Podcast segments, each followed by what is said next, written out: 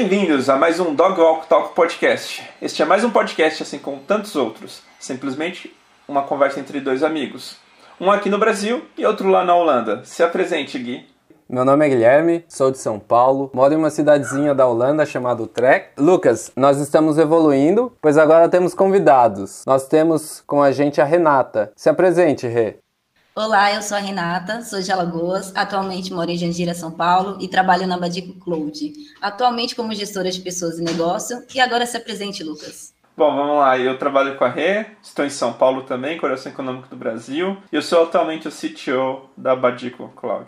Para aqueles que já nos conhecem e sabem que dividimos o programa em alguns trechos, cada um com um tema específico. Os temas desse episódio vão ser Gui? Então, gente, no primeiro trecho curto de hoje, nós vamos falar sobre a experiência da Renata com o Bootcamp da Recode. No segundo trecho curto, falaremos sobre o aprendizado da semana. Essa é uma honra que temos deixado para os convidados. Espero que a Rê tenha preparado um bem legal para nós. E hoje nossa conversa principal será sobre a carreira em tecnologia, sobre a ótica de gestão e dos desenvolvedores. Chegando ao finalzinho, temos a interação com a comunidade, onde respondemos perguntas, ainda dentro do tema principal. Hoje a pergunta veio do subreddit de carreira. Por fim, finalizamos com um framework de melhoria contínua.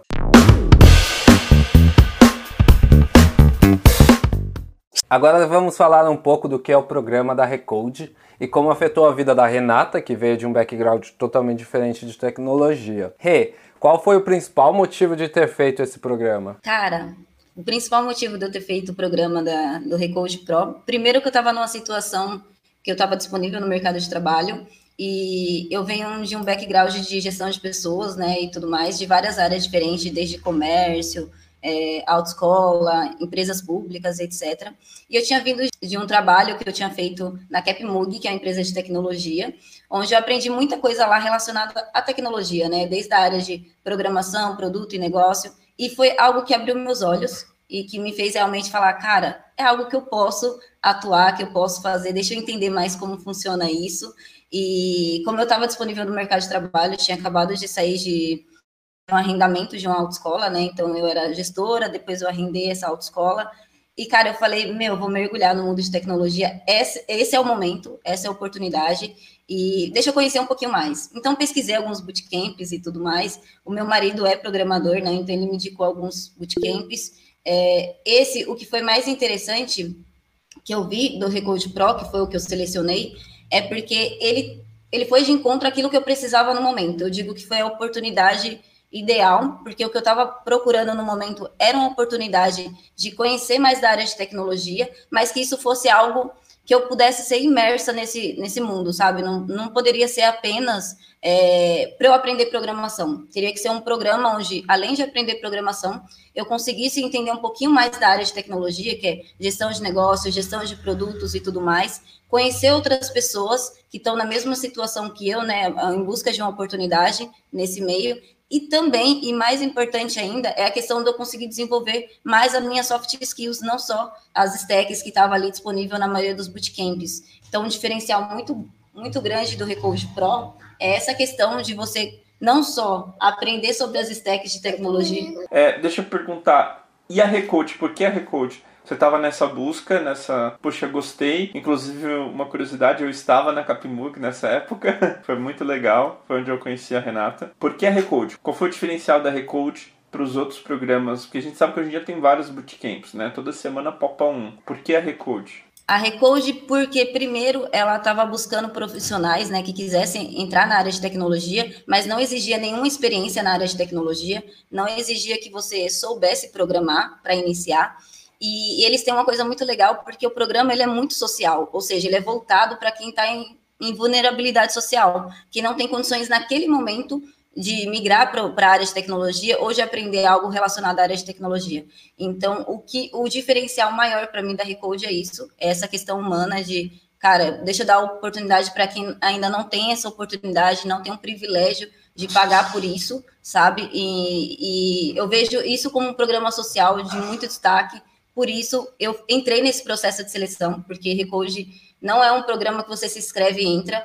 É, você passa por um processo de seleção, né, para você conseguir entrar no bootcamp, para eles verificar realmente se você está, se você tem um perfil que eles querem ajudar. Então, eles têm um propósito muito bacana, que é de transformar as vidas, né? Então, através da tecnologia. Então, tem que ser pessoas que realmente vão ter as, as vidas impactadas pela tecnologia, que vão ter realmente transformações. Se não, é diferente dos outros bootcamps, é só, cara, quero aprender a programar, qual bootcamp que ensina tal stack? Aí você vai lá, tipo, front-end, back-end, você vai para determinado bootcamp. Eu já estava com um propósito um pouco diferente e a Recode me atendeu muito bem naquele momento. Muito bom, muito bom. Você falou um pouquinho sobre a questão de transformar pessoas, né? A Recode é um bootcamp bem diferente no, no fim das contas. O que, que você aprendeu lá? E, e, me fala um pouquinho do que você buscou e do que você realmente aprendeu, porque a gente sabe que tem uma diferença muito grande, né? São duas questões diferentes. A gente tem aquela empolgação de entrar na faculdade, entrar no curso. Eu consigo garantir, as maiores lições não são aquelas que você esperava ter, né? Então, me fala um pouco do currículo. O que, que você imaginou que você ia aprender e quais foram as lições na real que você aprendeu lá? É, primeiro, o que eu imaginei aprender, eles falam que em seis meses eles vão formar programadores full stack, né? É, e na real, eles formam, mas bem superficial, na questão de que em seis meses não tem como você praticar várias stacks e sair de lá como programador full stack. Primeiro ponto. São melhorias, é um, um, é um programa que está na segunda edição e agora abriu inscrição ontem para a terceira edição. Então, agora que a gente está gravando, abriu a terceira edição do Recode Pro.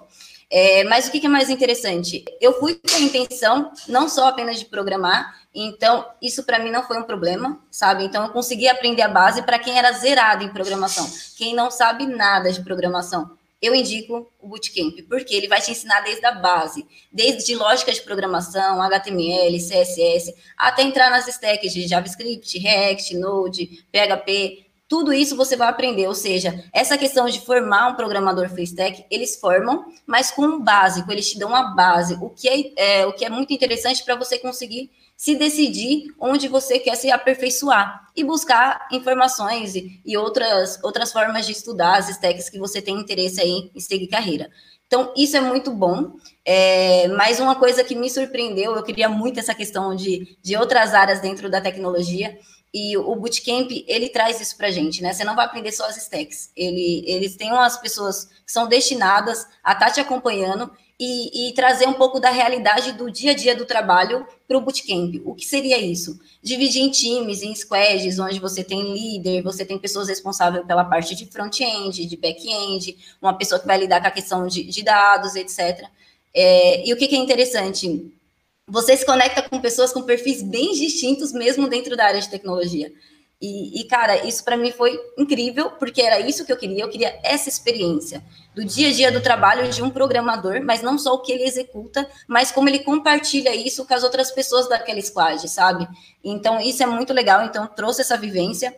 É, o que é mais bacana ainda é que tem professores com matérias diferentes de, das stacks técnicas, eles falam muito de desenvolver as competências, soft skills, né, e tudo mais, e eles fazem isso perfeitamente e muito bem. Eles têm logo no início para te preparar a matéria de empregabilidade. Essa matéria é onde eles te falam um pouquinho do mercado de trabalho. Eles fazem você se encontrar ali, cara, ó, o mercado de trabalho é assim. Tem muita coisa relacionada à tecnologia onde você pode atuar. Não se restringe apenas a ser um desenvolvedor full stack, porque isso é o fim né? Às vezes isso é um propósito de alguém, mas tem um processo muito grande para chegar até lá. Não vai ser seis meses que vai te formar um programador full stack mas a base ela é muito importante para você decidir o que, que você quer, né, e qual propósito, se vai ser esse mesmo ou não.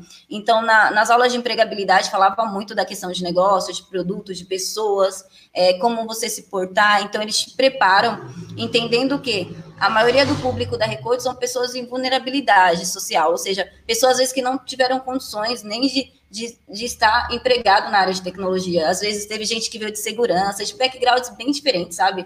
Pessoas que trabalhavam como faxineira, às vezes como psicólogo, você vai encontrar diferentes profissões ali que estão dispostos a mudar. E, e, eu acho que isso também se vem muito da pandemia, né? Então a gente entrou no programa na, na, época de pandemia. Então tinha muita gente que às vezes já tinha uma profissão já estável, mas com a pandemia não foi mais estável aquilo. Ela precisava procurar algo diferente. E foi aí que ela entrou no bootcamp, sabe? Então eu acho que atende várias áreas é, e o que é mais interessante é que essa primeira matéria de empregabilidade dá um norte, dá uma direção e faz com que a gente pensa né? Eles fizeram vários testes de autoconhecimento, ou seja, deixa eu me autoconhecer, deixa eu ver o que, o que é importante para mim, qual o meu propósito, né? Não só de vida, mas de carreira, como eu alinho essas expectativas e o que o bootcamp pode trazer para mim ou não. Então ali eu consegui logo na primeira semana identificar o que, que eu queria, qual era o meu propósito com o bootcamp. É óbvio que muitas coisas foram mudando no decorrer do tempo, que é natural, mas é, é engraçado que eles vão te acompanhando. Então esse acompanhamento do, do, que você quer seguir de carreira foi bem importante. É, mas eu digo que uma coisa que eu não esperava, né? Então, essa questão de soft skills eu esperava, essa questão do dia a dia do trabalho eu esperava, porque eu pesquisei muito antes de entrar no bootcamp. Essa questão da, de aprender das stacks técnicas também eu já esperava. Eu sabia que, por ter o meu marido programador, que não teria como sair de lá full stack em seis meses, então eu já sabia disso, mas eu saberia que eu ia aprender muita coisa que ia me direcionar a questão de carreira aí, se, seria, se fosse na área de programação. Mas uma coisa que eu não esperava é ter lições tão valiosas na, no Recode. É, eu acho que uma das maiores lições que eu tive, que eu vou levar aqui não só para a carreira, mas para a vida, é, é a questão de assim, você tinha vários trabalhos práticos, né? Não só referente é, aquilo que aquela stack que você estava aprendendo no momento, que, eram vários módulos, mas também você tinha desafios que, cara, era, era surreal que você tinha que fazer em time. Algumas coisas eram individuais, alguns trabalhos eram individuais, e eu, por exemplo, eu lido muito bem em trabalho individual, tá? O professor te ensinou aquilo, você pesquisa, você vai lá naquela semana do módulo e entrega aquele trabalho prático sem problema nenhum com relação a isso, certo? Agora, quando você faz isso com squad, com um time, onde cada um tem um perfil diferente, a gente estava numa situação de que era 100% remoto, ou seja, eu não tinha como controlar se o outro ia estar em reunião ou não, se ia conseguir entregar comigo ou não. Às vezes ele não performava muito bem, às vezes eu não performava muito bem. Ou seja, fazer aquele encontro para entregar o resultado final era um desafio enorme, né? Porque ali não era um trabalho. Alguns, como eu, encarava como um trabalho, outras pessoas encaravam apenas como estudo e não dava muita bola, não era muito prioridade para ela. Então é óbvio que ficou naquela coisa. Todo squad tinha aqueles que não desempenhava muito bem, não performava muito bem e não dava tanta importância e prioridade àquilo, como tinha pessoas que estavam ali com toda a garra, querendo aprender, querendo se desafiar. E o que, que eu digo? Qual foi a lição que eu mais aprendi? Em um dos trabalhos que tinha que ser entregue, eu, eu fiquei muito decepcionada, porque assim, eu falei, cara, a gente não conseguiu entregar, sabe? E, e eu acho que foi um momento mais difícil para mim, porque eu tô acostumada a tudo que eu quero, que eu tô obstinada a querer, eu correr atrás para conseguir aquilo. E eu sempre me dou muito bem, porque eu, eu tenho a garra, sabe? Aí quando você não consegue, aí é aquilo que tá, é aí que tá a lição, né? Quando você se frustra, né? Quando você fala, caracas, eu não consegui, porque é, é, real. Quando o seu time não consegue, eu era líder da squad, né? Quando o seu time não consegue, você não conseguiu. Cara, é, é, é uma situação que, assim, quando você é líder, o resultado do seu time é o seu resultado, sabe? Então, meu time não entregou, independente do que tenha acontecido, independente da gente estava quase lá, faltou. Não é isso, não é essa a questão. A questão é, é meu time não conseguiu entregar, eu não consegui entregar e como lidar com isso, sabe? Com o resultado negativo de uma entrega para mim foi o maior desafio e foi uma das maiores lições ao mesmo tempo. Você tá, estava falando ali da sua dor de, de ser líder, também envolvendo aí as squads, que é difícil, né? Que é, que é natural ser difícil. Mas ali você está apontando qual, qual foi a maior dor sua que você teve em relação ao, ao programa, né?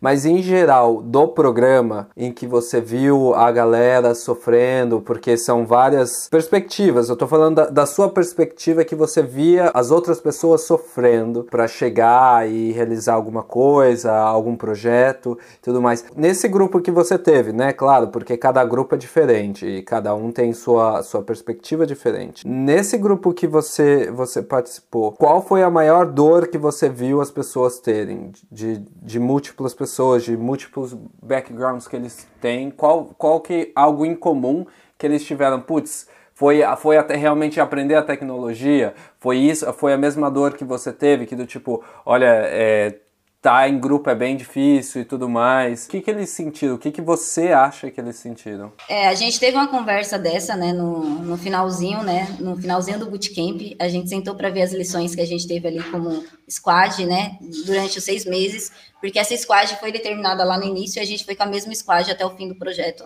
né, até o, até o fim do programa, no caso, seis meses. E o que, que a gente percebeu? Primeiro, muita, a minha squad tinha muita dificuldade na questão técnica, então as pessoas não sabiam. É, dois dos integrantes tinham estavam é, cursando faculdade, mas bem na, na parte de teoria, não na parte prática de programação. Então, na hora que a gente teve que colocar a mão na massa para executar aquilo que era solicitado, a gente teve muita dificuldade. Então, a nossa squad teve mais dificuldade técnica e uma outra dificuldade que foi em comum entre todos foi a questão da comunicação.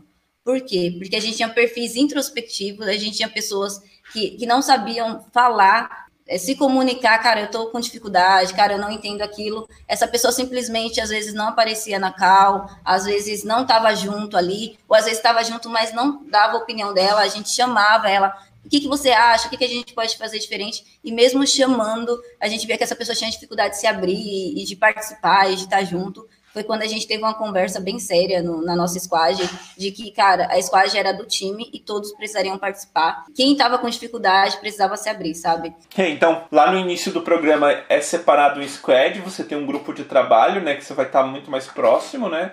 É como se fosse uma sala de aula, entre aspas, um pequeno grupo ali. E esse grupo, eu imagino que eles têm habilidades e, ou, pelo menos é, aptidões diferentes, né, para se autocompletarem certo? Me dá um exemplo bem claro de uma atividade, sabe? Como é que é isso? Cada semana é um desafio para vocês fazerem ou isso leva mais tempo? Como é que é esse processo para vocês pegarem algo para ser feito em grupo? Como é que isso funcionou? É, primeiro sim, a squad é definida logo na primeira semana. Então, na primeira semana, eles, eles separam, né? Eles dividem essas squads. E sim, eles fazem isso é, numa questão de que eles avaliam os perfis. Eles não deixaram claro para a gente como que foi feita essa avaliação de perfil, mas eles avaliam para cada squad ter pessoas com perfis distintos que se complementam. Então, é, isso é bem legal. Então, eles fazem essa definição logo no início. E, e, eles dão para a gente uma missão, né? Eles dão para a gente um projeto que precisa ser entregue no fim do programa. Então, o que acontece? As atividades que a gente tem semanal são atividades individuais, que a nossa squad pode nos ajudar. Então, a gente tinha aquela troca. Mas, é, com a questão da squad, foi para desenvolver uma aplicação e um projeto que ele vai do início e conforme a gente vai aprendendo as, é, as stacks, a gente vai melhorando esse projeto. Então, a gente idealiza esse projeto no início do bootcamp, ou seja, eles dão para pede uma ODS, por exemplo, uma ODS relacionada à, questão social, né? Porque a Recode tem isso. Então, a gente não ia desenvolver uma ideia apenas por desenvolver uma ideia. É, a gente tinha que gerar, é, gerar valor para a sociedade com essa ideia. Cada squad tinha a sua ODS para trabalhar, né? Então, ODS são Objetivos de Desenvolvimento Sustentável.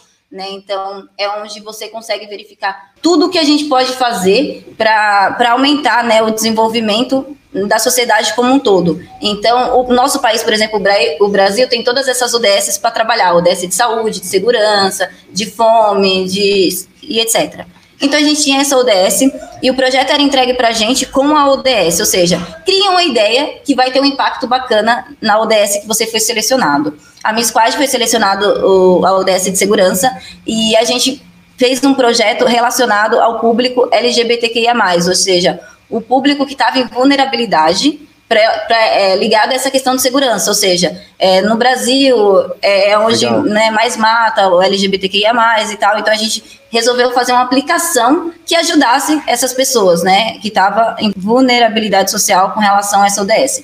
Então o projeto, ele é idealizado no início, o que, que a gente vai fazer com a tecnologia para ajudar essa galera? O público a gente definia, a ideia a gente definia, a ODS a gente já tinha, e a gente começava a criar aquilo. No início era bem a parte de planejamento do projeto, o que, que a gente vai fazer, como a gente vai resolver essa dor e tal. Depois da gente planejar, fazer tudo isso bonitinho, a gente vai para a parte prática. Tá, qual aplicação tecnológica? Vai precisar de, de um aplicativo mobile? Vai precisar apenas de um site? Vai precisar de um sistema? O que, que é necessário para ajudar é, é, é, o meu público-alvo naquele projeto. Então, a gente definiu o projeto no início e cada módulo, conforme a gente ia aprendendo uma stack diferente, por exemplo, a gente aprendeu HTML, CSS, é, lógica de programação no início, então a gente já podia começar a criar alguma coisa com relação a isso. Então, a gente sempre tinha ideação e ia colocando em prática conforme a gente ia aprendendo a parte técnica. Então, tinha várias entregas com relação aos módulos. Então, cada módulo que a gente estava, a gente tinha que fazer uma entrega relacionada a ele, sabe? Então, aprendi três stacks naquele módulo, eu vou entregar o meu projeto com aquelas stacks. Mesmo que a gente soubesse que lá no final a gente fosse usar, sei lá, é, React e, e, Node, por exemplo, já pura, puro JavaScript, mas no início a gente ainda não aprendeu isso, então a gente vai desenvolver em HTML, CSS, com os recursos que a gente tem, que a gente aprendeu no módulo. Então, é, esse era o maior desafio. E isso tinha que ser feito com a squad. Então, a squad ali junto tinha que pensar na parte de negócio, de marketing, tudo relacionado ao projeto que a gente idealizou e o que a gente vai entregar lá no final. Não pensando só no agora, só na stack, mas pensando não só no módulo, mas pensando na visão geral. Tipo, nosso projeto precisa ter isso lá no final. O que, que a gente precisa? Então, a gente todo mundo ali com perfis diferentes atuava mais na área de marketing, como que a gente vai fazer o pitch, como que a gente vai fazer a questão de venda desse projeto, como que a gente vai apresentar para o parceiro e etc. Tanto é que esses projetos, no final do, do, do bootcamp, é apresentado para os parceiros, eles conhecem as pessoas que se formaram através dos projetos das squads. Então, é um projeto muito importante que foi do início até o fim. Interessante. Achei muito interessante porque na minha cabeça, quando você falava dos projetos do squad, era sei lá, cada duas, três semanas um projeto diferente, mas não, vocês estão evoluindo e tem um produto ali bem sólido que é a, a realização do que vocês aprenderam, né? Isso é bem interessante, é um, um conceito bem legal. O que tinha muito é porque tinha muitas entregas particulares onde a gente reunia as squads para ajudar. Porque um tinha mais dificuldade que o outro, a gente reunia, mas eram entrega, entregas individuais, sabe? Então, teve isso também. Mas vai lá, Gui, faz outra, senão eu vou emendar aqui. Ô Rê, a gente conversou sobre vários pontos aqui do programa agora.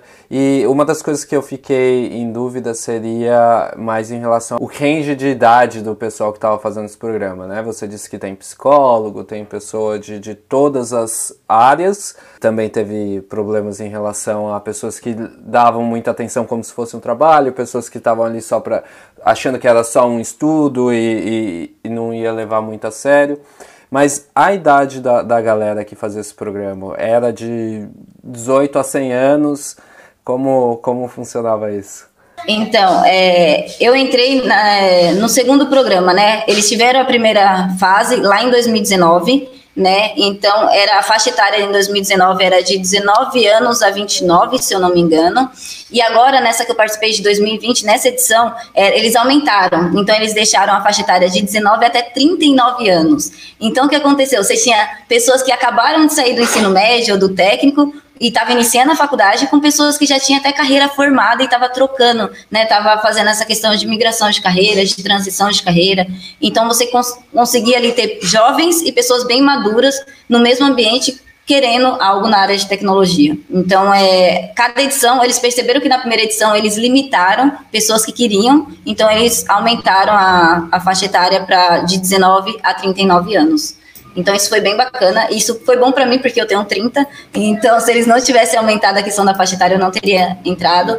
E isso é bem importante porque principalmente pela questão da pandemia e de ser virtual, eles conseguiam realmente ter um público maior aí. Até porque eles estavam testando a primeira vez, né? A primeira vez era um teste para eles analisarem, é tudo aprendizado, né? Para eles conseguirem tocar. É, eu Legal. digo que até essa segunda edição continua sendo um teste, né? Então eles viram várias coisas que eles poderiam melhorar e agora eles estão lançando a terceira edição. E uma coisa que eu acho bem bacana falar é que não só da faixa etária, mas a questão de que na, na primeira edição eram duas turmas, uma em São Paulo e uma no Rio. Então eles formaram praticamente 100 alunos e na segunda edição praticamente dobrou. Então, em vez de ser 100 alunos, foram quatro turmas, totalizando 200 alunos. E agora, nessa terceira edição, pelo que eu vi, eles aumentaram ainda mais. Então, assim, uhum. isso que é legal. Eles pegaram pontos que tinham a melhorar, já estão atuando para realmente disponibilizar mais oportunidade aí para a galera. Que legal.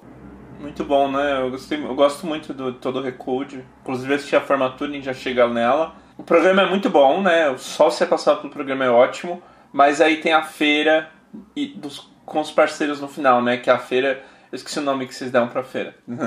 Fala um pouquinho de, dessa etapa final, né? Porque é, algumas pessoas vão, vão olhar para o programa só olhando para essa etapa final, né? Me fala um pouquinho sobre isso. É, como eles tiveram a primeira edição, onde eles formaram praticamente 100 alunos, e 92% desses alunos foram empregados, né, tiveram o seu trabalho, é, com, porque no final do bootcamp tem a feira de talentos, onde as empresas vão ali atrás de, de programadores júnior, né, na questão de full stack, tanto de back-end como front-end, como em outras áreas de tecnologia, mas sempre júnior, mas que pagam razoavelmente bem, né? A média de salário que eles até publicam no site é acima de 4 mil. Então, isso é muito bacana para quem está entrando, quem está transitando de carreira. Então, a Feira de Talentos eu vou te contar com relação à parte teórica de como ela deveria funcionar, porque eu não participei da Feira de Talentos, né? Então, eu recebi uma oportunidade da Badico e, e aceitei, então eu nem fui para a feira, realmente para não tirar oportunidade de nenhum outro é, participante ali que poderia ter essa oportunidade, mas o que é bem bacana é que a Recode fez uma parceria né, para ter uma plataforma onde eles colocariam toda, todas as pessoas que participaram do, do, programa, do Bootcamp, do início até o fim. Lá na, na plataforma, é, nessa plataforma online, tem todo o nosso currículo, ou seja, tem as nossas experiências, tem tudo que a gente aprendeu no Bootcamp, tem nossas notas divididas em front-end, back-end, é, questão social, questão, tudo. Ou seja, tem as médias ali das notas de todos os das pessoas que participaram. Lá também vai ter o nosso perfil, né? A gente fez alguns testes online para verificar as nossas competências, aquilo que chama mais atenção para a gente ou não. Então tinha tudo isso dentro da plataforma Além de na plataforma também ter um, um espaço para salas, ou seja, das squads. Então, as empresas teriam acesso a todo o nosso currículo, né, que é, que é algo até simples hoje, você vê no LinkedIn, mas na, na, plataforma, além de ter o currículo ali, tem a questão das notas, de como que foi o desempenho do, da pessoa dentro do bootcamp, e tem também o projeto que a Squad realizou. Então, eles vão ver ali na plataforma um pitch, né? Um pitch do projeto. Eles não conseguem ver tudo a fundo, mas lá vai ter o link da aplicação funcional, que é onde a gente, a gente codou e tudo mais o, o projeto, e tem um pitch falando do projeto. E, e, o que é mais interessante na plataforma, é, todos os alunos estão cadastrados nessa plataforma e, e, as empresas parceiras também. Do mesmo jeito que quem era parceiro conseguia visualizar o perfil de quem eles poderiam contratar, que é os candidatos no caso, é, a gente também, como candidato, conseguia ver o perfil das empresas. Então, todas as empresas parceiras, que hoje no, a principal parceria da Recode é o, o, Banco Itaú, então, não só o Banco Itaú, mas todas as empresas parceiras se cadastravam também nessa plataforma, colocava a vaga, é, um pouco sobre a empresa, a vaga que ela tem, é, o valor do salário, a região onde ela, ela vai realmente contratar. E o que é mais legal, tudo isso era feito antes, ou seja, antes da nossa formatura, a plataforma tinha todas as informações dos alunos e das empresas parceiras. E no dia da feira, aí é onde a mágica acontece, né? Na onde a, a, a loucura, a ansiedade e tudo mais. Não só das empresas para conseguir os profissionais que elas precisam, mas também dos profissionais para conseguir um, sua primeira oportunidade ou aquela oportunidade dos sonhos. Então, por causa dessa plataforma, a pessoa, no dia da feira, a pessoa já consegue ver qual empresa ele gostaria de trabalhar, é, e tanto a empresa consegue ver com quem é, possivelmente eles gostariam de trabalhar. Então fica mútuo aí, né? E aí no dia da feira é um a correr atrás do outro para conseguir fechar um negócio. Seria isso? Isso mesmo. É, eles falam que é isso é para proporcionar aquele match perfeito, ou seja, não só o interesse da empresa no candidato, mas o, interesse do candidato na empresa. Então, tudo isso a gente tinha de antemão, é, antes da formatura, e depois da formatura, dez dias antes da feira, a empresa tinha acesso às nossas informações, então ela conseguiria ver lá, sei lá, tenho 10 vagas para front-end, júnior, e eu preciso de uma pessoa nesse perfil. Ela ia lá na plataforma, já conseguia fazer os filtros, estudar tudo bonitinho para ir pronta para a feira. Então, tanto a empresa conseguiria se preparar para a feira, como os candidatos também. E lá no dia da feira, como que aconteceram um dia inteiro de feira, onde ah, as empresas primeiro falariam com as squads, ou seja, tinha um canal onde ela conversava ali, tinha uma call com a squad para saber quais foram os desafios, o que cada um atuou, para tirar as dúvidas, né? Porque ali ela viu o projeto e viu as notas, mas ela não conhecia as pessoas por trás, né? Quem estava ali na squad. Então ela conversava com a squad e depois dessa conversa que a empresa ou o recrutador tinha com a squad, eles poderiam selecionar é, uma call individual com aquela pessoa que eles tiveram mais interesse para conversar. E o que é mais legal da feira é que nessas conversas individuais, que é um processo de seleção, óbvio, mas nessas conversas individuais, é, depois dela, a empresa colocaria lá para Recode na plataforma se ela tinha interesse no candidato, e o candidato também, depois de todas as causas que ele teve no dia, sei lá, teve cinco empresas interessadas. Ele participou de cinco entrevistas. No final do dia, ele coloca uma lista de interesses Tipo, qual dessas empresas que eu conversei e que eu queria trabalhar nela por ordem de interesse? E no final do dia é, era feito match, né? Às vezes a empresa queria você, mas você queria uma outra empresa que conversou com você também. Então é, era muito legal isso, porque, tipo, no final do dia era feito um encontro perfeito, né? Então a pessoa tinha interesse na oportunidade e a empresa conseguia um cara que realmente estava interessado em trabalhar com ela. É, foi algo bem legal. Eu não participei, mas a galera que participou está bem feliz. Muito bom, muito bom. É uma curiosidade interna aqui, nem sei se está colocando no podcast. O Alan e aquela outra moça, eles conseguiram colocação? A Nayara e o Alan, pelo que eu vi, eles estão no processo, porque o que ah, tá. acontece? Tá. É, teve empresas que não quis, é, que para eles uma entrevista não foi o suficiente. Então o que, que eles falaram? Eu quero essa pessoa, mas eu quero ela num processo de seleção, ainda vai acontecer alguma coisa. O que foi diferente também, só para curiosidade, assim, o que foi diferente da outra edição é porque na outra edição o Itaú contratou de cara praticamente todo mundo. É, na primeira edição, eles contrataram em média 70 e poucas pessoas e tinha 100. Então, eles contrataram muito e só em uma conversa porque era presencial. Dessa vez que a feira foi feita remotamente, o Itaú, por exemplo, selecionou alguns que eles queriam, que contratou imediatamente, e outros que eles queriam, tinham interesse, mas que a área precisava de mais tempo para selecionar. Eles falaram o seguinte: vamos trazer essas pessoas para o nosso bootcamp. Então, o Itaú, por exemplo, agora tem um bootcamp deles. É um mês que você fica lá aprendendo sobre Java, que é a tecnologia deles predominante e tal. Então, alguns saíram de lá. É, é banco, né? Então, alguns saíram de lá. É, alguns, dois da minha squad, por exemplo, foi para esse bootcamp do Itaú. Mas não foi para a oportunidade de cara, foi para o bootcamp. Foi a empresa, a Nayara, por exemplo, ela foi selecionada para continuar no processo de seleção de uma outra empresa. Então, a gente vai saber logo a seguir se ela vai ser contratada ou não. Mas teve pessoas aí que não, não foram contratadas no dia da feira, e sim estão no processo de seleção ainda. Porque hoje, dessa vez, teve essa oportunidade, né? Era muito candidato. Sim, sim. Acabou virando a mesa, né? Entendi. Isso, virou mesmo. É, virou Entendeu? mesmo e... Enfim, é, a ideia da Recode era a contratação imediata, né? Mas não foi possível, então mas interessante, é bom, bom saber. Rê, acho que terminando aqui o papo sobre a Recode, eles estão com as, com as inscrições abertas de novo, né? Para quem você recomendaria toda a experiência da Recode e por que a pessoa deveria fazer a Recode, sabe? Hoje você tendo a sua experiência, né? O que, que você poderia dizer para essa pessoa que está na dúvida se vai ou não? Ó, eu vou falar para você que eu conheci, eu fui para o projeto através de um vídeo do Guanabara né, falando do, da Recode, né, como um, um lindo projeto social, um lindo programa social. E eu repito isso: esse programa é para quem está em vulnerabilidade social. Então, eu indico não só para quem é apaixonado por tecnologia, mas alguém que esteja em vulnerabilidade social. Porque tem uns requisitos para entrar, é um processo de seleção é, bem demorado e é um processo árduo que quem não queira e quem não esteja nessa situação não vai aguentar passar, vai desistir. Muitas pessoas desistiram.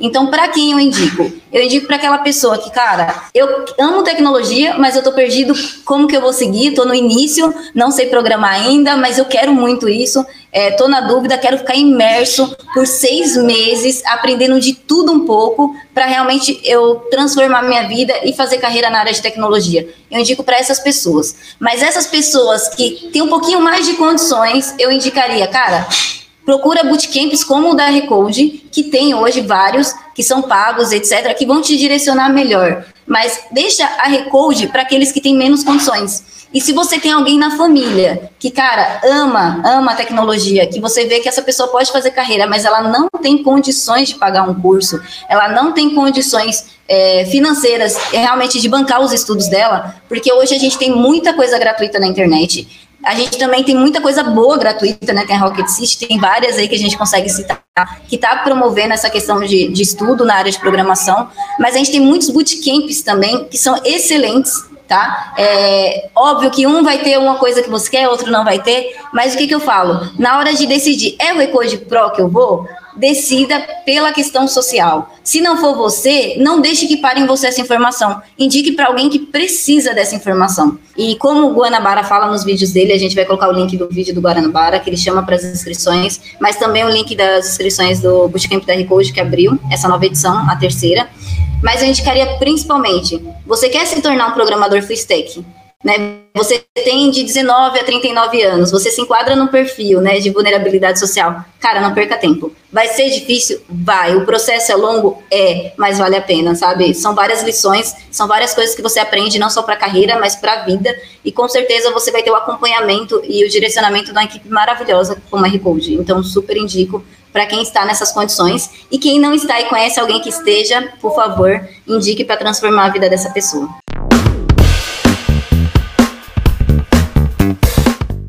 Bom, é, obrigado. Eu acho que foi, foi incrível. E uma coisa que eu posso falar, qualquer um que vá para Recode, algum bootcamp, cara, trate como um trabalho, né? A Rê, ela, ela entrou na Recode, ela trabalhava, ela ficava pela manhã na Recode e à tarde ela vinha fazer as funções dela na Badico. Trate, se empenhe como se fosse um trabalho, porque o que vai falar é esse empenho seu. Os resultados virão desse empenho. Não, não virão de outro lugar. Não, não tem outro lugar para tirar resultado. Mas obrigado, muito rico toda essa sua experiência, toda essa essa coisa, foi, foi muito bom mesmo. E agora a gente vai para a parte que dá mais nó na nossa cabeça, que é a lição da semana. Não sei se pro bom ou pro mal, colocamos lá no início da primeira vez que fizemos que não iríamos pré-gravar, não iríamos pré-escolher, íamos deixar para ser um negócio fresco, né? E agora a gente sofreu um bocado nos podcasts que era só eu Gui, agora a gente está delegando essa responsabilidade para os convidados. Desculpa, Rê. Rê, qual foi a lição da semana? O que, que você aprendeu na última semana que você acha que vale a pena ser registrado, sabe? Cara, eu acho que a lição mais valiosa que eu aprendi essa semana, só para vocês terem ideia, essa semana na Badico Cloud a gente celebrou um ano de empresa. E para celebrar a gente marcou um encontro com toda a galera, né, uma call, onde a gente jogou game, a gente fez bastante coisa interessante. E, mas eu digo que marcou para mim a semana foi ter pedido para a galera, quem se sentisse à vontade, gravar um vídeo sobre, é, sobre a Badico, o que essa oportunidade de emprego trouxe, na, impactou na vida dessas pessoas e trabalhar junto com a gente, o que, que isso né, o que, que isso resulta, o que, que isso traz de bom para essa pessoa e tal. E esse vídeo era uma homenagem para Badico, né? Então cada um fez aí de, de acordo com o que sentia. E uma coisa que eu ouvi em todos os vídeos, gente, toda a galera, hoje a gente está com 20 pessoas dentro da Badico, e um vídeo, a palavra que eu ouvi em todos, a frase que eu ouvi em todos foi é, acreditaram em mim, mesmo quando eu não acreditei. E é uma coisa muito que vem do Lucas, né, que está aqui gravando esse podcast, e, e a Baticucology é uma empresa dele, então é óbvio que muitas das coisas vai ser reflexo do que ele pensa e como ele tal. Mas porque isso foi uma lição para mim da semana, né? É, aí vai pro ponto. Foi uma lição para mim da semana porque às vezes a gente pensa que todos já acreditam em si próprios. A gente às vezes tem que a gente mesmo falar assim, caracas, como eu me motivo a acreditar mais em mim? mas às vezes a gente deixa de olhar para o outro e falar, cara, o outro talvez precise de uma motivação para acreditar mais nele mesmo. Então, eu hoje, cuidando de pessoas na Badico, foi uma das maiores lições, porque às vezes a gente pensa que isso é óbvio, às vezes a gente pensa que a pessoa está acreditando nela, que ela está super bem. E, e uma conversa, um diálogo, a gente pode descobrir que, cara, ela não está bem, ela precisa de motivação externa para acreditar nela mesma, sabe? É óbvio que a maioria falou com relação à oportunidade de trabalhar na Badico, mas eu estendo isso para a vida. Tem um poder tão grande a gente acreditar em nós mesmos e tem um poder tão grande a gente motivar as pessoas a acreditarem nelas que a gente não pode parar de pensar nisso. E o quanto isso é importante e o quanto isso ainda falta. Então é isso, acho que foi a maior lição para mim, uh, ter mais atenção com relação a isso e ter o cuidado de realmente ouvir e observar no outro quando ele precisa dessa motivação para acreditar nele mesmo. Massa, Rê.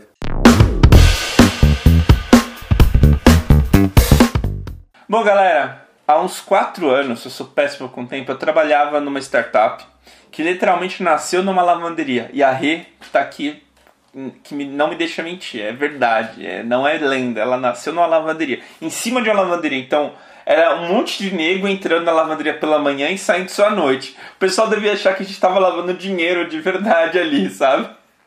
É, era muito engraçado. A era do time de produto e a review nessa, nessa empresa um dos meus piores burnouts, né? E aí a minha pergunta para iniciar essa parte da, da carreira de tecnologia. Gente, por que, que as empresas erram tanto, né? Poxa, quando vai fazer seleção as empresas colocam lá uma checklist enorme de coisas que o profissional tem que saber né, para se validado que é um bom profissional e provavelmente não vão usar nem 1% daquilo em alguns casos.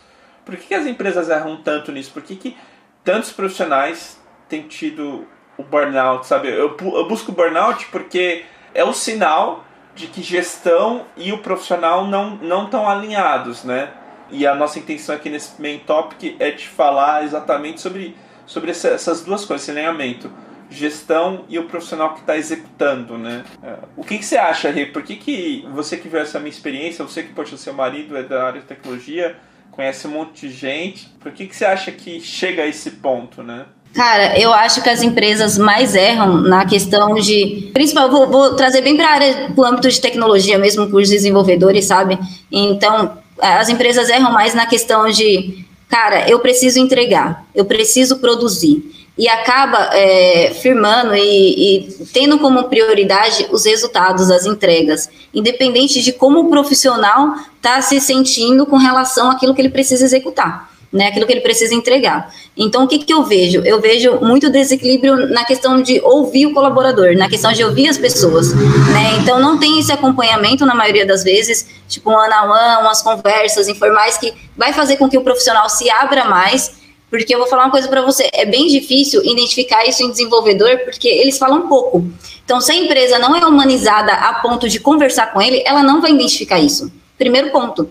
Segundo ponto é, é, que realmente as empresas elas recebem pelos resultados e pelas entregas. E sem perceber, automaticamente, elas acabam cobrando e passando toda essa responsabilidade para o desenvolvedor. Cara, eu preciso disso para tal data e fica a pressão do prazo e, e, acaba sobrecarregando aquele que entrega muito bem. Na maioria das vezes você tem um, um excelente desenvolvedor que entrega super bem, você não está entendendo o momento dele ali, você não conversa com ele, você não ouve ele. E o que que acontece? Cara, ele está na pressão porque ele entrega muito bem, vão passando mais coisas para ele entregar e mais coisas e mais demanda, sem pensar na saúde mental dele. E o que, que acontece? Esse cara vai entregando, mas chega um ponto que acabou o equilíbrio, sabe? Chega um ponto que ele tá só trabalhando e ele tá com a pressão muito grande, cada vez mais em cima dele. E ele é um excelente profissional. Então, a cobrança não só dele, mas da empresa com relação às entregas e prazos, é, eu acho que é isso que adoece mais o desenvolvedor, sabe? Ok, enquanto você estava falando aí, eu estava pensando, cara, legal, é, realmente as empresas de tecnologia têm que humanizar, é, mas quem, quem tá fora da, da tecnologia, se ela for comparar com qualquer outro trabalho que ela teve na vida, a tecnologia é um âmbito mágico. É tipo, nossa, que cara, vocês têm muitas coisas que você não tem, que, que, que eles não têm. É, é, é, um ambiente muito mais tranquilo. São coisas totalmente diferentes assim do, do mercado. Assim, por, por exemplo, um contador hoje. Se colocar a comparação de um trabalho de um contador, para quem está na tecnologia o trabalho é totalmente diferente, né? Dependendo de empresa para empresa, o, o cara tem, um, tem um, um projeto ali que ele vai fazer, ele vai trabalhar, mas dentro do trabalho mesmo ele tem aquele tempo de, de de relaxar, de estudar junto com a galera, de, de, de, de comunidade, né? principalmente em startups. O cara de, de contabilidade, ele tem só ali seu head falando para martelar número, para blá blá blá, que o estresse é totalmente diferente do que o estresse que, que a gente tem. E às vezes eu, eu fico pensando assim, o desenvolvedor, ele é um tipo rockstar, né? A gente tem um, um funil totalmente diferente. Né? Hoje não é a gente que procura um trabalho, é as empresas que procuram a gente. Se, se a gente deixar nosso LinkedIn parado sem visitar, por um mês vai ter mais de 20 pessoas tentando conectar, perguntando se a gente está afim de uma no, um, um novo desafio. É algo assim que, que é todo dia e até é, é bom, com certeza é bom, mas como é esse balanço, né? Porque para quem está fora, isso daqui a gente é só frescurento, né? E, mas para quem está dentro, é complicado, porque a gente sente, a gente sabe o, o que é, a gente cansa, a gente de qualquer forma. Mas para o mundo externo, a gente é, tem muita sorte, né? E, e, e, essa humanização das coisas começou, eu acho que aqui pela, pelas startups, né? É algo que, que começou pela gente, mas eu não sei ainda se o resto do mundo, o resto dos mortais, vão chegar nesse ponto, né? De, de ter essa habilidade. Então, o que, o que eu acredito, assim, talvez seja por isso, as empresas ainda erram muito pelo fato de que eles ainda não têm a visão do outro trabalho, da, da, da, do, do outro mercado que não é o nosso mercado aqui. E acontece, um dos motivos maiores é por isso que você vê desenvolvedor pingando a, de, de seis meses a seis meses, de um ano a um ano em, em, em, outro trabalho, isso é normal. Você pode abrir é, LinkedIn de qualquer dev, é muito normal você ver ele a cada um ano mudando, a não ser que ele chegue em uma empresa que ele curta mesmo e tenha esses valores que ele vai ter ali desafios, que ele vai estar tá ali é, aprendendo com a galera e tem um senso de comunidade, né? E eu não sei se vocês concordam com essa minha visão, assim, que o mundo externo é, é, realmente sofrido assim da gente. E a gente tem essa síndrome um pouquinho de rockstar e é um pouquinho privilegiado sim, né, nessa, nessa área.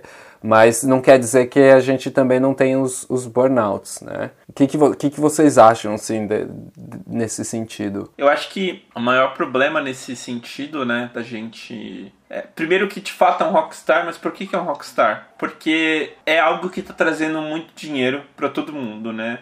Tá, tá vendo uma transformação. Então, não é porque alguém alguém escolheu, alguém, ah, o programador tem que ganhar muito. Não, é porque o programador está mudando o mundo. Programas estão mudando o mundo. Se a gente parar agora, na minha frente, nesse momento, sem contar vocês, deve ter uns 10, 20 computadores aqui ao meu redor, sabe? eu tenho uma lâmpada de LED que deve ter um microcontroladorzinho, eu tenho um, massajador, eu tenho aqui o, uma, uma bateria, um banco de bateria. Eu tenho o meu próprio, o próprio gravadorzinho que a gente está gravando, eu tenho os carregadores. Deve ter uns 20 computadores. Cara, tudo isso precisa de um programador olhando, sabe? Eu sempre digo que, putz, antigamente, até, até, o, até o início desse século, uma, a pessoa que mais tinha poder na mão eram duas pessoas. Olha só que maluquice. Era um piloto de avião, que tem 300 vidas pelo menos nos voos comerciais, e um médico. Se algum desses quisesse fazer mal, ia fazer muito mal. Hoje a gente tem um terceiro, que é o programador. Se um programador coloca um, um código malicioso, pequenas coisas, pessoas sofrem por causa de, daquilo, sabe? Então, eu acho que primeiro precisa ser claro isso. Esse é um motivo do qual o programador ele é o rockstar. Qual que é o, o ponto aqui? Não é rockstar por ser rockstar, porque as pessoas começaram do nada a vangloriar. Não, não, é porque tem uma necessidade que ele está atendendo em certa medida, né? Então acho que isso tem que ficar bem claro. Mas de fato ele é um rockstar, a gente é rockstar, né? Ah, igual o Gui falou, putz, eu, eu mesmo, tô aqui no Brasil, São Paulo, tenho um pouco mais de 5 anos de experiência. Toda semana tem gente me oferecendo para ir pra Europa. Tipo, pelo menos dois contatos por mês de alguém. Ô, oh, você não tá querendo ver uma startup aqui em Berlim? Ou, ou, ou eu não sei aonde, sabe? Sempre tem empresas que vêm até mim até para me expatriar, sabe? É uma é uma coisa muito. E acho que a palavra rockstar é muito isso, é bem real. Somos rockstar, somos, temos, temos vivendo época que somos rockstar. Eu acho que o nosso prestígio no mercado é igual o piloto na década de 20. Lembra, eu não sei se vocês viram aquele filme Prenda-me se for capaz. O piloto, naquela época, o piloto era, era capa de revista, sabe? Tinha capa do. do tinha revista de, de, de bem-estar e tinha lá os pilotos como astros, como mega astros, sabe, naquela época. Então, acho que a gente está vivendo um pouco isso, é a nossa era, né? Mas dá, dá sua pitadinha, Rê. Eu acho que sim, é, essa questão está muito clara, né, dos desenvolvedores e programadores serem rockstar, é, rockstar. Mas o que, que eu vejo, né? Por que, que as pessoas também, é, muitas das pessoas, elas estão vendo o resultado, elas estão vendo o momento atual de um programador que já está em sucesso, mas elas não estão enxergando aquelas pessoas que ainda vão trilhar essa carreira. Então, tem muita gente entrando nessa carreira é, meio que iludido pela grana que isso pode trazer, sabe? Tipo, pelos salários que são altos, mas não fazem ideia que o processo é árduo também, como toda carreira. Então, o que, que eu aprendi, né? Eu vou trazer até um pouco do início aí do, do podcast da Recode. Que, cara, tem muita gente que tá muito iludida e fala, cara, eu vou ser, eu vou ser como esses caras, sabe? Eu vou ganhar bem, isso, aquilo, tal, mas tá com o propósito errado, só de, de, ganhar dinheiro. Não tá vendo o processo, não tá vendo o dia a dia, não tá vendo a rotina. É, por isso do, do burnout também, muito na área de, de desenvolvimento de tecnologia, Gui. Por quê? Porque as pessoas não enxergam o, o, o quanto um programador, como o Lucas falou, tem grande responsabilidade e toda responsabilidade é um peso, sabe? É um peso grande. Se a pessoa não aguentar, se ela não tem estrutura, ela não aguenta. Então, é, é, muito difícil. Então, acho que o mais interessante é falar, cara, você quer ser programador, você quer ser como esses caras, você quer estar tá ali sendo tendo várias pessoas em volta querendo o seu trabalho, precisando do seu trabalho pela necessidade do mercado, vá querendo e sabendo que é um processo para você chegar até lá e que você vai ter que estudar muito. Um programador, galera, estuda demais. O cara tá sempre aprendendo. Não é uma profissão, fiz a faculdade, vou estar tá empregado, tá tudo ok, aprendi tudo que precisava. Não, não. Faculdade hoje é um pequeno pedaço, é bem interessante, mas não é o suficiente para o programador hoje. Ele tá, tem que estar tá sempre em constante aprendizado, porque a tecnologia muda, as coisas mudam. Então, por isso também desses caras ser muito star, porque eles estão sempre aprendendo. É isso, para quem tá de fora, que ainda não tem essa visão, é, Tente conhecer um pouquinho, se é isso que você quer, conheça um pouco do dia a dia desses caras, para você entender, mulheres também, né? Porque eu estou vendo muito mulheres na, na programação, mas é, é, para você entender um pouco do dia a dia e como eles chegaram até aí. Acho que isso é muito importante. É, eles não viraram Rocket Science de uma hora para outra, sabe? Eles viraram porque teve um processo. O Lucas com certeza teve um processo de estudo aí muito árduo, o Gui a mesma coisa, para conseguir estar tá no ponto que eles estão hoje. Então você que está iniciando na programação e que não tem o seu liquid bombando de vaga, é porque você ainda não está nesse momento. Mas se você está indo com o propósito certo, você vai chegar né, nesse momento que eles estão falando e é só não desistir, sabe? E entender que é um processo. Nada é de uma hora para outra, tá? Não, não acontece assim. Eu, achei, achei interessante falar porque é bem isso, né, Gui? A gente, poxa, é, o, Gui, o Gui acho que acompanhou lá no meu início, né? A gente falou no primeiro episódio que lá no início eu perguntava muito para ele, né? Eu tinha isso é muito importante também. Acho que se for dar uma dica para quem está começando, tenha pessoas ao seu lado. Não precisa ser pessoas do seu trabalho, não precisa ser pessoas do seu círculo social, pessoas que você possa perguntar. Eu lembro até hoje que eu tinha o Gui, o Rodrigo e o, e o Thiago, que eram pessoas que eram programadoras, que eu sabia que eram programadoras, e meu, eram pessoas que toda vez que tinham, eu travava, caras, me dá uma força aqui, o que, que, eu, tô, o que, que eu não tô vendo? Porque é muito isso, né? O que você não tá vendo. E não é que a pessoa me dava resposta, não, mostrava onde eu precisava olhar para resolver aquilo. E, meu, foram muitas vezes, sabe? Eu tenho certeza, eu, tô até me lembrando aqui, eu preciso mandar alguns presentes para essas pessoas, do tipo Gui, para agradecer, porque foram muitas vezes que eu fui até eles. Eu lembro até hoje, num momento bem específico, onde o Thiago, a gente tava, junto fisicamente lá no. fazendo atividade que a gente fazia toda semana, ele falou, cara, espera chegar no momento quando você for olhar design patterns. O que, que é isso? Eu não sabia a mínima ideia. Ele tentou explicar, vou te dar um exemplo de um, mas, mas o que, que é isso? Para quê? Sabe, eu tava, naquela época eu tava nesse momento, então eu já tive esse momento. Eu lembro de uma situação onde eu tava falando com um, um rapaz júnior e ele tava comparando com, putz, não sei isso, isso, aquilo. Aí eu peguei o meu LinkedIn e mostrei, cara, olha só, tá vendo essa timeline? LinkedIn tem uma timeline, né, de, de experiência. Eu fui aprender o que você tá se cobrando aí nos seus dois primeiros meses de trabalho só no meu segundo ano de trabalho sabe? Tem uma. O aprendizado ele não acaba, igual a Rê falou, né? Não tem um fim do aprendizado. Eu não terminei porque eu, eu não parei de estudar porque eu sou CTO. Na real, eu tenho que estudar muito mais porque eu sou CTO. Eu tenho que estar muito mais à frente, sabe? Então, a carga de trabalho de estudo, de, de obtenção das habilidades é muito maior, né? É, é esperado. Segue aí, Gui. Você ia falar alguma coisa, te cortei. Sim, não, relaxa. O que eu ia falar, que a Rê falou em relação ao estudo, e a gente está falando aqui basicamente em relação ao estudo, é, eu comecei com 15 anos. Então, eu comecei, eu fiz um técnico, eu fiz um bacharelado, eu fiz um mestrado, tudo na base de engenharia de software. E hoje eu ainda estudo uma hora por dia. São mais de 10 anos estudando eu continuo estudando, entendeu? Não, não vai parar. E, e eu, e, e, é muito engraçado, 10 anos estudando e eu ainda falo pro Lucas, porra, eu não sei nada. eu não sei nada, tem muita coisa para aprender ainda. Eu não sei nada, tem muita coisa para aprender ainda. Principalmente porque nossa, nosso assunto muda. A cada ano, se você parar de estudar, você já não, não consegue se atualizar. E é um dos motivos que também muitos dos desenvolvedores mudam, né? Porque eles ficam em um projeto e aí começa a ficar monótono, não começa a funcionar, mas ele não está aprendendo mais nada, né? Foi nosso primeiro podcast, né? Em relação ao, ao, ao progresso.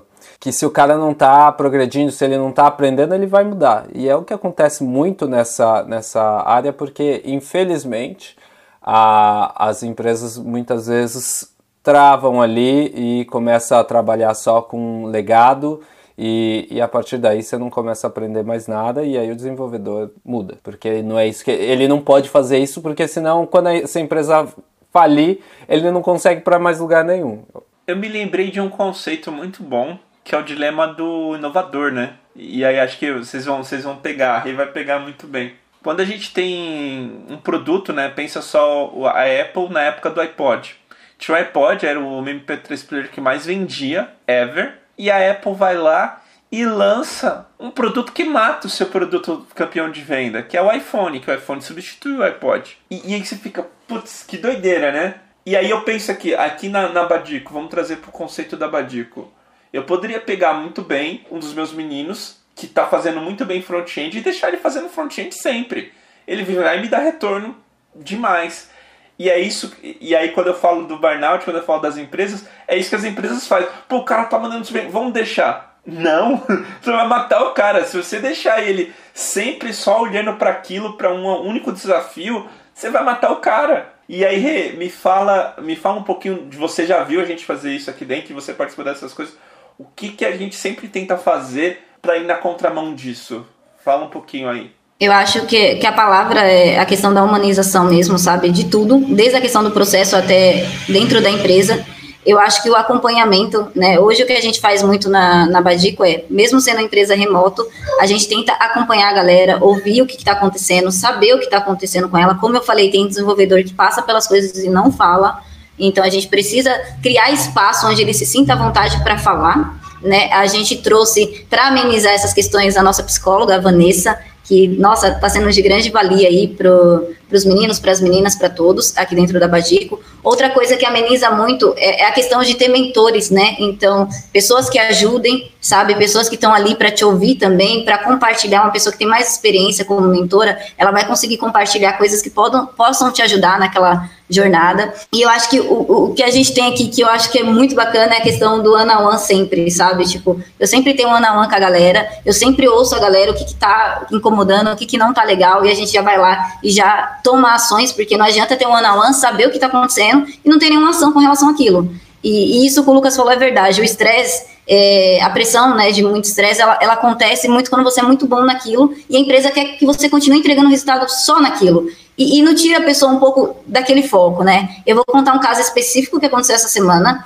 É, não de burnout, não chegou nesse ponto ainda, mas uma das pessoas que trabalham com a gente tava, cara, não tava sentindo que tava produzindo, não tava sabe, quando dá aquela coisa, eu não consigo mais fazer, eu não estou produzindo, não estou conseguindo, eu paro em frente ao computador o dia inteiro e não produzo nada.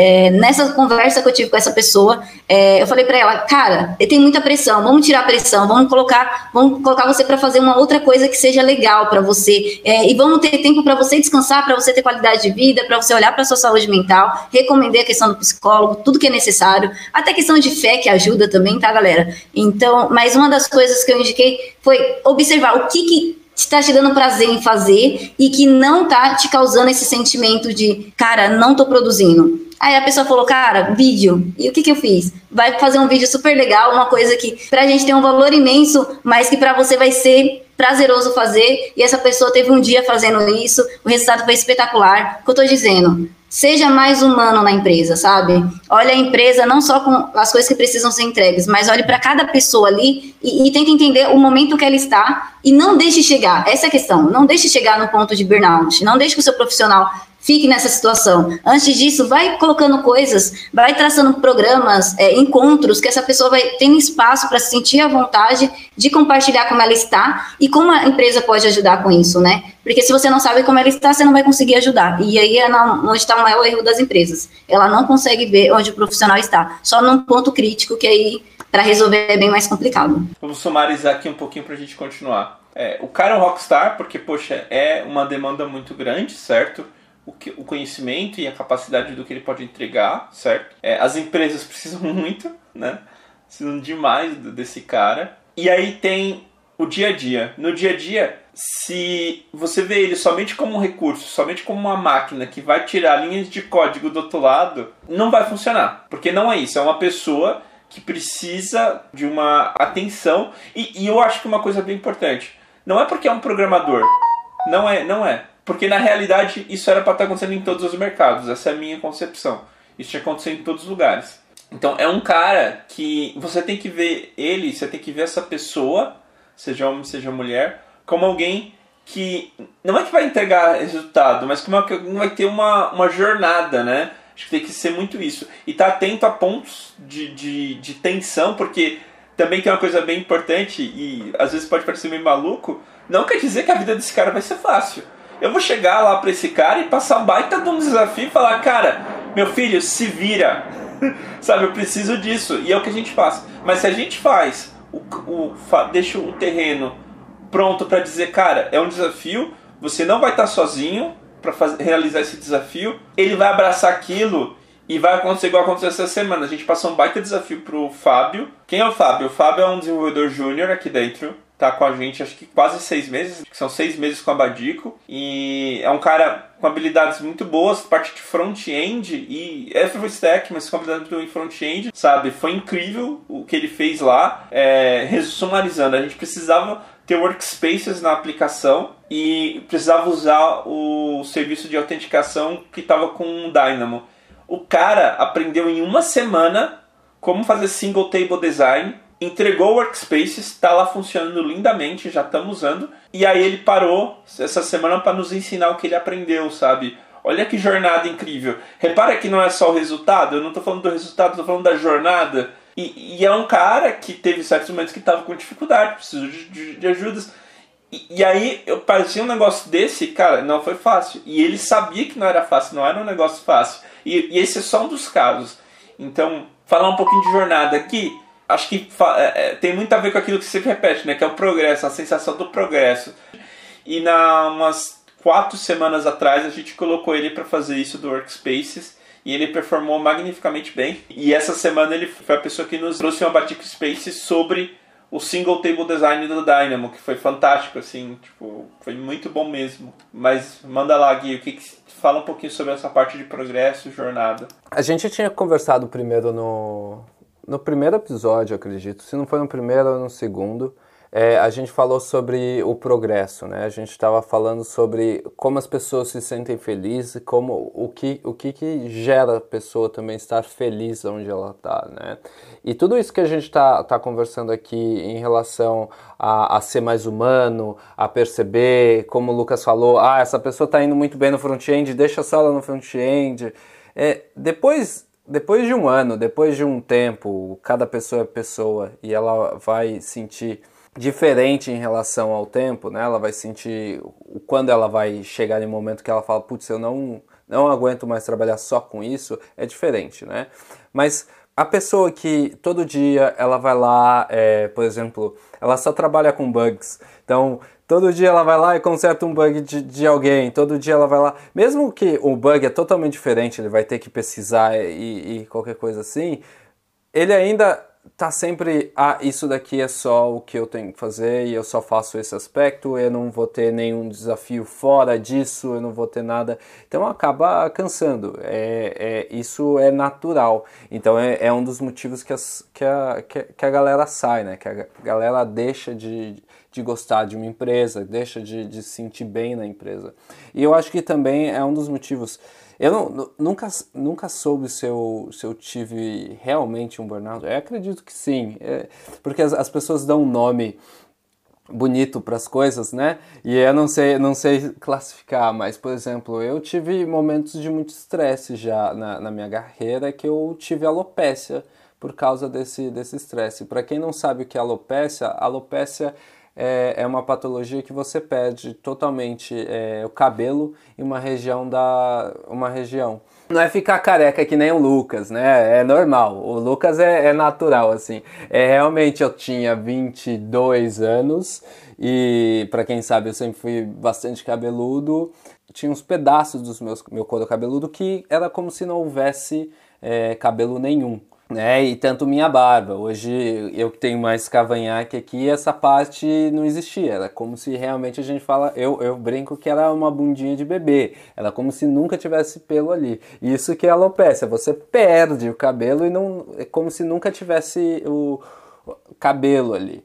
Né? E, e, e, isso é gerado, é um estresse, é, gerado pelo estresse, é uma doença autoimune, né? O corpo começa a atacar, né? E isso acontece com as pessoas justamente por estarem ali, sempre batendo na mesma tecla, sempre não tendo essa humanização que a gente, que a gente falou, de perceber, putz, essa pessoa está ficando estressada, essa pessoa está ali sempre é, fazendo a mesma coisa, trabalhando semanas atrás de semanas, é, na mesma coisa e durante a madrugada para entregar alguma coisa e não ter ali a humanização da empresa para falar, olha, você tem que parar, você tem que, porque o que acontece no final é que essa empresa vai perder aquela pessoa. Se ela não tem essa visão, é bem possível que essa empresa vai perder essa pessoa ou por causas bem piores, né? Porque tem gente que tem infarto, né? Eu só tive alopécia, né? Mas tem gente que tem infarto. É, ou porque a pessoa simplesmente teve um burnout, jogou tudo para cima e falou: pronto, não quero mais, eu tô indo embora, né? É uma coisa bem engraçada porque eu acho que a maioria dos devs, quem, quem tá nessa profissão, tá porque gosta de aprender. Porque é o que que a gente conversou. Se, se a pessoa não gosta de aprender, se a pessoa não gosta de evoluir e quer ficar, olha, eu só quero ouvir aqui, fazer o dia a dia o trabalho e ir para casa e cara, a profissão não é para você, porque se você se você realmente gosta de aprender, é louco, tipo, se você percebe que você está sempre estudando alguma coisa nova, sempre buscando melhorar, possivelmente a profissão é para você. E é uma das coisas que nos frustra. Se a gente está um ano fazendo a mesma coisa, um ano batendo a, na, na mesma porta e nada sai da porta, a gente sai. É algo que, que dói na gente, eu acho que acho que para todo mundo que gosta de aprender, se ela não sente que está aprendendo, se no dia que você chegar no fim da semana e perguntar, olha, eu não aprendi nada, é cara, você não aprendeu nada porque você não tem mais vontade de aprender nada, já é algo que cansou e você só está na deriva, ou é o ambiente que também não, não te ajuda. A gente não pode colocar só a empresa, só o papel da empresa. É claro que depende principalmente de você, né? Você é o, o, o fator principal. Mas se a empresa está dando motivos, com certeza é o momento de você procurar algo novo, porque é um sentimento que a gente tem, né? De, de querer evoluir uh, a todo momento. Eu tenho uma, uma coisa para adicionar, não sei se a Ria vai concordar. Pelo menos nessa época do meu burnout, né? Eu. É, é basicamente isso que o Gui falou, né? A gente. A gente tá só fazendo a mesma coisa, não tá vendo resultado, não tá. Não tá sentindo. É porque essa é a questão, a gente não tá sentindo progresso, a gente parece que tá parado. Eu, o meu burnout, falando um pouco sobre ele, foi um, algo terrível. Eu não conseguia levantar da cama, não conseguia mesmo. Era um negócio Pra eu mandar mensagem, falar com alguém, então, nossa, foram terríveis, assim. É, é, muito de fobia social, inclusive, então era uma coisa terrível. E, e, eu, e era muito maluco, porque eu perdi toda a vontade de trabalhar na empresa, só que eu gostava muito das pessoas, tanto que a Renata faz parte da, aqui da Badico, eu falo direto com a galera da, da Capimug, sabe? Não era uma um, um desafeto, não foi um desafeto com as pessoas que estavam na Capimug, não, pelo contrário. Mas não fazia sentido, sabe? Você, é como, sabe aquela, aqueles traumas de guerra que as pessoas perdem. Vêm, as, vem os, os parentes, quando o cara tem PTSD, né? Transtorno pós-traumático, às vezes causa isso. Você, desconecta o emocional do, do seu racional. Então você vê o seu parente, você vê o seu pai, sua mãe, você sabe que é o seu pai e sua mãe, só que você não sente nada por eles. E isso traz um medo, né? Traz uma, uma ansiedade muito grande. É como se, você, se as pessoas tivessem sido substituídas. No meu caso, o que eu senti era, putz, eu não me conecto com esse trabalho. Aquele trabalho deixou de ter razão, sabe? Enfim, é momento de buscar outra coisa, claro. Mas dá pra, dá pra atuar antes, né? Dá pra não deixar, né? E o que eu posso dizer, né? Falando um pouco pro, pro profissional, não deixe isso acontecer. Pede ajuda, sabe? Se tem alguém na empresa que pode ouvir você e tal, que é mais aberto, fala com essa pessoa. Nem que seja um amigo, sabe? Nem que seja um, um coworker. Porque só de colocar para fora já ajuda muito, já tira um peso enorme, sabe? É muito bom. É, procura ajuda, sabe? Até fora da empresa, busca profissionais sênior que você respeita, que você admira e pergunta, sabe? E tenta fazer uma conexão porque às vezes só de você fazer essa conexão e você vê uma saída, mesmo você estando na mesma empresa, na mesma situação, você já vai começar a agir diferente, talvez até ir atrás de outros desafios, sabe? No sentido de, ô oh, galera, tô fazendo isso aqui, tá muito da hora, não consigo ensinar para outra pessoa e eu fazer outra coisa, ou não consigo pegar outra coisa aqui pra, sabe? Você pode fazer isso, há, há uma coisa, a não ser que a tua empresa seja uma, um, um feudo rígido, né? Mas o que normalmente eu vejo é que as empresas permitem isso. E elas esperam até que você faça isso, né? A gente está num loop tão grande. Mas sobre isso da jornada, o que, que você acha? O que, que você acha que a gente faz bem aqui na Badico sobre jornada? sobre dar ferramentas para o desenvolvedor. O que, que, você acha que a gente pode comentar aqui que é uma lição boa? Oh, eu acho que o que se encaixa muito bem com essa questão da, da jornada, primeiro a gente deixa claro logo no início, né, para os desenvolvedores. Cara, a gente é uma empresa que fez um ano, né, então a gente está em construção, mas a gente sempre olhou essa questão de, cara, é muito bom alinhar a expectativa, né? O que, que a empresa quer, o que, que ela tem como propósito e o que, que o profissional também quer. E como que a gente alinha essas expectativas? É, através de um plano de carreira, né? Porque o cara precisa saber também onde ele quer chegar e a empresa precisa saber o, o qual o desafio dá para ele, quais ações tomar para ele chegar naquele ponto final ali, né? É, o que, que ele almeja e tal. E, e, o que é legal que a Badico faz, né? Eu ouvi isso de um candidato que no processo de seleção de desenvolvedor a gente já mostrou para ele plano de carreira. Ele falou, cara, nunca, eu nunca vi, nunca vi isso. Tipo, isso nunca aconteceu num processo de seleção. Eu não estava numa integração, né? Eu não estava num, num momento ali, não. Eu estava num processo de seleção com várias pessoas ali. Vocês abriram um plano de carreira de desenvolvedor. Eu achei isso espetacular. E, e eu acho que é uma coisa que a gente faz muito bem. A gente não pode deixar de fazer. Por quê? É a questão de alinhar a expectativa, porque logo no início você já vê, cara, Está alinhada a expectativa do profissional, esse plano de carreira que, que é a nossa estratégia, né, que é o nosso propósito, onde essa pessoa pode chegar. Lógico que a gente está construindo, tem muita coisa ainda a fazer, mas é, é, um dos pontos que é muito bom que a Badico está fazendo, né, e que eu indico para as empresas fazer, cara, alinhe. E, e, não é só ter um plano de carreira, não é só ter ali no papel, é quais as ações tomar para acompanhar essa carreira, né, e, e para estar tá realmente alinhando expectativas, porque a cada conversa, a cada one on one, a cada, eh, né, a cada momento ali de, de desenvolvimento da carreira daquele profissional, ele precisa ser acompanhado. É, e isso precisa estar tá bem alinhado. Então, onde ele quer chegar, a Badico tem uma coisa que ela faz também que é muito legal, e eu acho que daria outro podcast mas uma coisa que a Badico também faz muito legal é tipo, cada time tem o seu propósito, sabe? E, e, não, time, a gente sai do time, cada pessoa tem a carreira, tem, tem, tem um desejo onde ela quer chegar, e, cara, isso tá alinhado ao que a gente pode oferecer para ela. Se não tá, como a gente pode oferecer, sabe? A gente consegue identificar os gaps com as coisas, com as ações que a gente tem aqui dentro da Badico. E, e, as empresas têm que procurar sempre isso, sabe?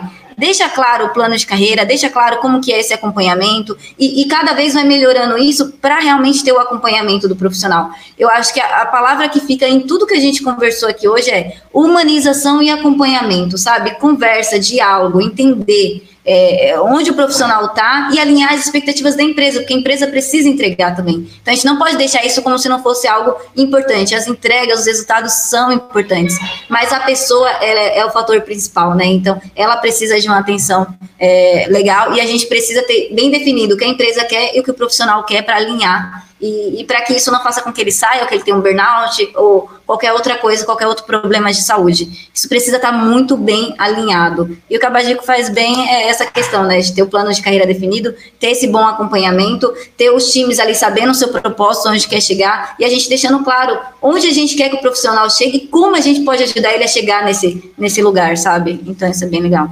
Isso é muito da hora mesmo. Então a gente vai entrar agora no, numa, ramo, sendo totalmente transparente, né, um dos valores aqui da Badico também. A gente faz o plano de carreira, estamos fazendo muito bem, a gente precisa agora dar um, um próximo passo. Né? A Rê, durante o programa da Recode, era part-time e agora ela está full-time com a gente, principalmente para darmos esse passo de profissionalizar e dar, termos mais ferramentas para ajudar esse profissional aqui dentro. E a gente está olhando para duas palavrinhas que são muito, muito interessantes PIP e o PDI. O PDI é Programa de Desenvolvimento Individual, então é praticamente. A Rê vai falar um pouquinho mais do que ela andou estudando, mas o que eu posso resumir é tudo isso que a gente falou, só que em um programa estruturado e pensado individualmente, não mais para os desenvolvedores, mas poxa, o Gui entrou, o Gui é desenvolvedor sênior, o que, que o Gui quer, sabe, individualmente o que, que a gente pode alinhar com as intenções da empresa. Então, o PDI ele, ele vai falar um pouco sobre isso. E o PIP, Performance Improvement Program, ele é exatamente a ferramenta da empresa para ajudar essa pessoa que pode estar entrando num burnout. Ele pega aquela pessoa que não está performando, está se sentindo, tá se sentindo atrás e oferece para ele ferramentas específicas para sair daquela posição, né? Então é o modo da empresa ser proativa e não deixar ninguém chegar no burnout, né? Hey, você quer falar um pouquinho sobre cada um deles, o que você andou estudando, o que, que a gente, o que está brilhando os olhinhos aí dessas duas, dessas duas coisas?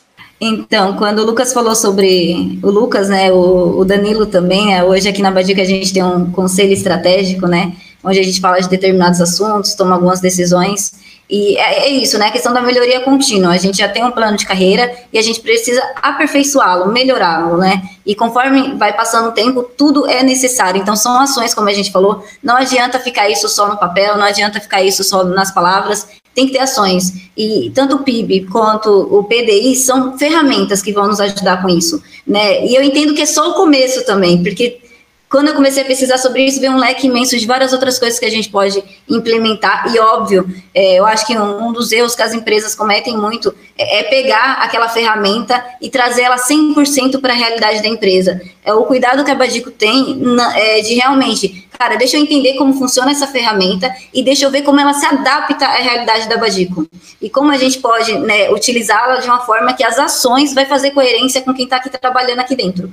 Então, o desafio maior é esse é, o Lucas falou muito bem sobre os dois, é, da gente pegar essas ferramentas e identificar como a gente pode aplicá-la dentro da Bagico. E sempre, eu acho que essas duas ferramentas são ações iniciais para tudo que a gente ainda pode promover aqui dentro para melhoria contínua e para a questão do, do olhar para o profissional. E, e, isso, de novo, a palavra humanização. Toda vez que você vai humanizar um processo, você vai humanizar a empresa, é, você está realmente desconstruindo algumas coisas e construindo de uma forma diferente, sabe? Você está construindo com um olhar humano, de olhar. Ah, então, a gente não está olhando só o time, a gente tem que olhar o indivíduo, a gente tem que olhar o indivíduo, o que ele quer, não só o que ele produz. Então, são várias coisas que precisam ser alinhadas para que as coisas aconteçam bem, né? para as duas partes, para ambas partes. E para a gente evitar essa questão de rotatividade, né? Para a gente conseguir manter excelentes profissionais que amem o que fazem, que amem a empresa com que trabalha. Então é um desafio muito grande, por isso que isso precisa ser feito com muita cautela, sabe? E com muita sabedoria. Mas eu vou falar para vocês que vem coisa bacana aí pela frente aí na Bagico. Essas duas siglas aí vai trazer coisas bem interessantes, talvez até para um outro podcast vai ser bem legal falar sobre isso para vocês. Com certeza, com certeza. Ô Gui, você consegue trazer para a gente alguma experiência com esses dois temas? Como a gente falou, não, não precisa ser experiência prática, né? Porque a gente está agora no ramo da especulação, mas traz aí os seus dois dedinhos de, de sabedoria. Eu nunca, eu nunca usei nenhum dos dois.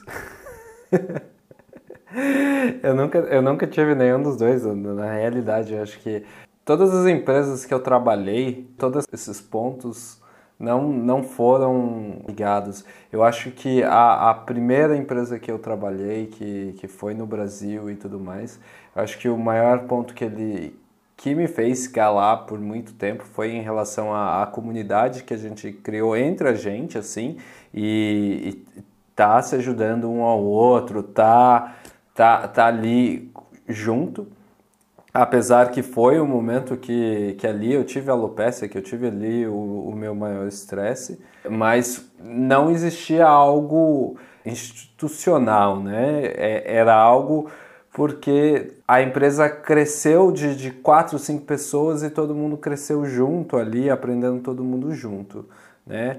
É, as outras empresas que eu trabalhei, a empresa que eu trabalho hoje, não tem isso, não tem isso. Isso depende de mim, na real, né? É, é sempre foi assim. É, e é um dos, é um dos pontos ruins. É um dos pontos que, que, que eu sinto que, como não tem isso, e, e, e para me manter motivado, para fazer. Isso depende 100% de mim.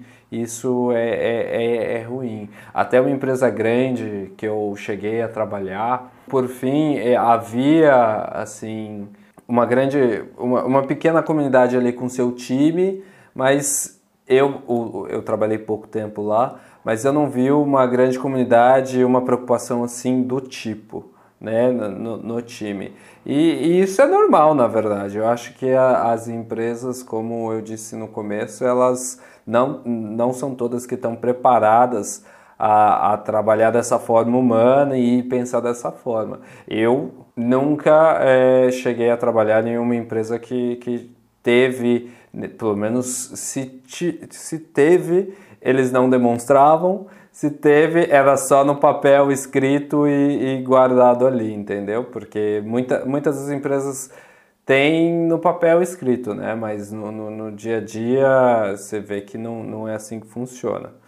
Ô Gui, deixa eu te fazer uma pergunta então. É, como você não teve experiência, né, com relação a essas duas siglas aí, você vê valor, né? Porque você acha que se essas empresas tivessem esse olhar diferenciado aí e alinhar as expectativas e realmente te desenvolver como não só profissional, mas como indivíduo dentro da empresa e deixar claro, né, a, a performance que ela espera e tudo mais e dando ferramentas para isso, você acha que isso seria um diferencial bacana? Você vê valor nisso? Claro, com certeza, porque é, vamos começar pelo, pelo plano de carreira, pelo, pela, pela questão de, de saber é, onde eu tô, aonde eu vou, o que, que essa empresa quer de mim, o que, que eu posso dar e o que, que eles vão me retornar, né? Qual que vai ser essa troca mútua? Porque muita, muita, quando as empresas não têm isso, o que acontece? É, às vezes eu tô feliz no lugar que eu tô, eu ainda tô aprendendo, mas vem uma empresa que me chama, que tem um caminho mais trilhado e, e, e vai me aumentar 100 reais. Cara, eu vou mudar para essa outra empresa. Não, essa, essa empresa que não tem, que não me informa, que não sabe, não tem um, não, não diz o que ela quer, não tem essa questão, é uma grande chance que, que a pessoa vai querer mudar. Eu, por exemplo, teria esse caso. É, hoje, se eu tivesse que escolher uma empresa que não tem, uma empresa que tem, mesmo que a mudança de salário seja mínima, com certeza eu iria para a empresa que, que tem. Boa, Gui, boa.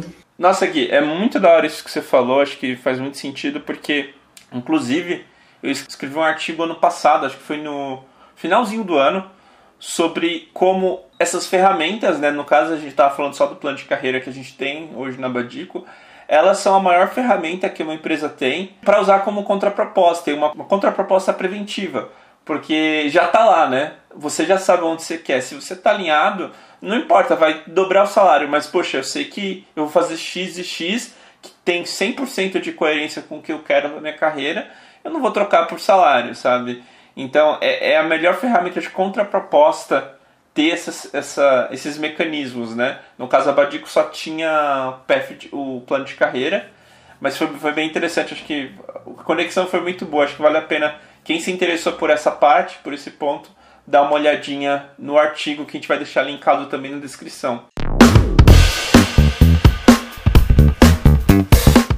Como a gente faz todo podcast, é, nós fazemos uma, uma pergunta, né? A gente pega tanto da, do que a gente tem passado ou ou em relação que a gente acha interessante ao tema, né? É uma pergunta final que a gente encontra ou em um subreddit ou aqui mesmo dentro da nossa comunidade. E se você quiser, você também pode enviar essa pergunta para gente. E, e a pergunta de hoje é como como eu devo me portar e como eu devo seguir minha carreira sendo um developer júnior, né? O que, qual, qual que é é o meu caminho o que, que eu devo fazer para conseguir crescer, para tr me transformar em um pleno, em um sênior? Qual, qual que é o caminho das pedras? Claro que para cada pessoa é diferente, mas qual que seria o caminho das pedras para ter um norte para seguir? E aí, Rê, responde primeiro. Eu acho que a gente já deu a, a chave aqui para vocês. Eu acho que o caminho das pedras é: se você é júnior, se você é desenvolvedor júnior e você quer crescer na sua carreira, primeira coisa é aprender, sabe? Continue estudando então, o desenvolvedor júnior ele tem pessoas para ajudar ele. Então, use isso da melhor forma possível. Ou seja, é, esteja sempre com alguém ali mais experiente. Absorva tudo que você puder dessa pessoa, sabe? Compartilhe com ela bastante coisa. É, falam que a melhor forma de você. Tem pesquisa que fala isso, que a melhor forma de você aprender é você ensinando. Então, tudo que você hoje, como júnior, está aprendendo, tenta ensinar para outra pessoa que você vai aprender mais ainda, mesmo que essa pessoa não esteja trabalhando com você na empresa, busca uma outra pessoa para ajudar fora, sabe, ensinando ela. Esse caminho, essa jornada tem que ser de aprendizado, tem que ser valorizando as pessoas que você tem, que podem te ajudar na carreira, tanto dentro da empresa quanto fora, e, e dizer para você que é o seguinte, cara, para você sair do júnior e ir até o sênior é um processo, isso não vai acontecer do dia para noite. E tem algumas coisas que precisam ser é, que precisam acontecer nesse processo, né? A primeira coisa é, né, procure mentores, procurem pessoas que podem te ajudar, continuem aprendendo, porque como júnior você precisa de suporte, você não vai conseguir sozinho. Então entenda isso. É, quando você tiver for para o nível de pleno, isso aí vai ser uma pessoa que ela já tem condições de produzir as coisas, sabe? Ela, ela, ela já consegue entregar valor, já sabe o, o, caminho das pedras. Não onde eu pesquiso. Nunca, nunca fiz isso, mas não onde eu pesquiso. Eu vou em artigos, eu vou em, em no YouTube eu vou fazer um curso, eu vou procurar um mentor, eu já sei onde achar aquilo, sabe? Eu já sei, eu não tô 100% dependente de alguém. Agora, sozinho eu já consigo trilhar isso, sozinho eu já consigo fazer, e na maioria das vezes eu já tenho alguém que eu também consiga indicar, que eu consiga ter junto ali como par para ensinar, sabe? E, e depois do sênior, vai demorar, galera, não pense que isso vai acontecer de um dia para noite de novo, vou repetir, porque programador está acostumado que as coisas aconteçam rápido e cobra isso da empresa também. Vocês não podem cobrar isso da empresa, tá? Isso tem que acontecer no tempo que tem que acontecer. Você precisa passar pela jornada, não tem de pular uma etapa, não tem de sair do júnior para o sênior. Você vai se frustrar, você vai se sabotar, você vai achar que você não tem condições de estar ali naquele cargo. Então, uma, uma dica que eu dou é passe, passe. Se a empresa tem júnior 1 e 2, passe por todos até chegar no pleno, sabe? Se a empresa dependendo do plano de carreira que a empresa tem, é, percorra a jornada de forma que realmente vai fazer bem para você esse aprendizado, esse processo. E, e quando você chega no sênior, você já consegue dar conta de muitas coisas, né? A pessoa já consegue, o seu líder já consegue te passar demandas onde sabe que você vai resolver de qualquer forma, sabendo ou não, você vai resolver. Você é o cara que, que vai resolver, você é o cara que pode liderar um time, sabe? Mesmo não tendo cargo de liderança ainda, você consegue liderar um time. Ou se você for um perfil mais especialista, você já consegue dar conta daquilo que até o seu líder nem saberia como fazer. Ele passa a bola para você e você vai conseguir resolver. Eu acho que essa é a forma mais resumida de explicar um pouquinho ainda essa questão, a jornada que você vai trilhar, mas é de muito aprendizado e principalmente respeitando as pessoas que já têm experiência, que podem ser suas mentoras e pessoas que você pode ensinar também. Eu acho que isso é, é um ciclo. Bom, você cobriu muita coisa, né? Achei fantástico, tem muito valor. A resposta é um pouco diferente, né? Para quem está no emprego e para quem não está no emprego, né? Se você não está no emprego, o Pedro que já esteve no, no, no episódio acho que no segundo ou terceiro episódio aqui da, do podcast, a gente conversando ontem, ele me falou, poxa, eu tô fazendo um programa para o, o, o, rapaz que vem vender pão aqui, na, aqui na, na frente do meu prédio. Caramba, que da hora, né? Por que, que eu tô falando isso? Se você não tem um emprego, se você não tem a sua oportunidade ainda, e você, você tá na, naquela coisa, putz, tenho habilidade júnior, mas não sei onde mostrar, Cara, tem muitos lugares, tem muitas oportunidades que você pode construir uma soluçãozinha básica e entregar, sabe? E poder mostrar isso numa próxima, numa próxima entrevista para você ganhar aquele destaque, sabe? Acho que e isso é, e acho que esse é o da maior dor, né? Se você pegar 80% da dor do júnior, da pessoa que está querendo entrar no mercado, é de conseguir sua primeira oportunidade, né? E o que eu falaria é isso, cara. Eu e a Rê já tivemos até, podemos falar, os dois ou três candidatos que eles não falaram o que eles sabiam. Eles falaram, putz, eu construí isso. E, cara, brilha os olhos no meio da entrevista, sabe? Então, acho que pegar o exemplo do, do Pedro, ele viu que o rapaz lá do pão, ele tinha que esperar alguém descer, passar por ele para essa pessoa avisar para o condomínio que ele estava lá. E eu falei, putz, por que não fazer alguma solução para avisar assim que ele chega, né, para otimizar isso? O Pedro vai fazer sem ganhar nada, cara. O Pedro só quer ajudar essa galera, esse cara. É, então, assim, provavelmente tem outros padeiros, tem outras situações que vão que as suas habilidades vão ser de bom uso, sabe? É, então, você que é júnior que não tem oportunidade, faça algo nesse sentido e faça com amor, porque essa é a questão, não é fazer como obrigação, é fazer com amor. É fazer. É, é, é, é chegar numa entrevista comigo com a Reu, com qualquer outro entrevistador e falar com amor sobre isso. Putz, eu vi lá o cara, ele passava, sei lá, duas uma hora até chegar alguém, e agora quando ele chega, sabe, é, é o fazer com amor e fazer bem, sabe? Então, assim, é incrível mesmo. Acho que a, a minha recomendação para o júnior é isso pro júnior que não tem emprego. Pro que tem emprego, cara, esteja aberto a aprender e aprender o máximo que você puder com todo mundo. Cada interação é uma oportunidade de aprendizado, sabe? Você falou com outro, com, com estagiário, você júnior, você tá com o estagiário. O estagiário tá há seis meses na empresa. Cara, absorve o que esse cara aprendeu nesses seis meses, sabe? Esse cara tem muito conhecimento ali do, dos networks e deve ter construído alguma coisa. Ouve como se fosse sei lá, é, eu, eu tenho admiração por algumas pessoas. Na minha cabeça, ouve como se fosse Mandela falando pra você. Sabe? Acho que todo mundo admira o Mandela. Ouve como se fosse Mandela falando, sabe? Enfim, faz, faz isso, sabe? Porque são essas pequenas lições que não estão em nenhum currículo de nenhuma faculdade, de nenhum curso, de nenhum bootcamp que vai fazer você avançar, sabe? Enfim, acho que eu deixaria essa, essa recomendação. Gui, você tem alguma aí para essa pessoa? Genial, genial, cara. Eu acho que você, você descobriu uma, uma, muitas partes muito, muito importantes assim da, da carreira. Eu acho que, como vocês disseram, uma das partes principais sendo júnior é escutar e realmente prestar atenção e querer aprender dos outros. E a segunda parte é querer ensinar o que você aprendeu para os outros. Então é um processo que você vai ficar fazendo por um bom tempo. De, você pega, é, colhe o conhecimento, bate cabeça, aprende, passa.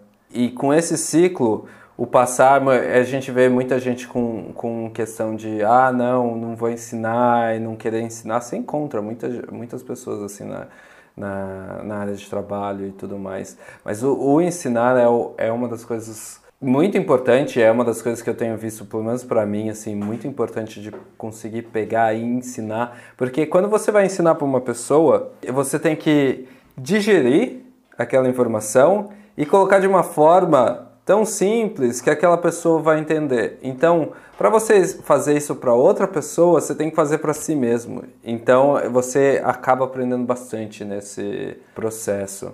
E é isso, eu acho que a, é, são, são os dois pilares, assim, para ser júnior e sair dessa parte de júnior. E, e, cara, por favor, é uma coisa que você tem que aprender e é uma coisa que você tem que se dedicar. Mesmo que você não tenha uma hora, que nem eu faço, você tem, no mínimo, 30 minutos estudar. Não importa que seja um vídeo, uma coisa, você tem que fazer por dia, aprender alguma coisa.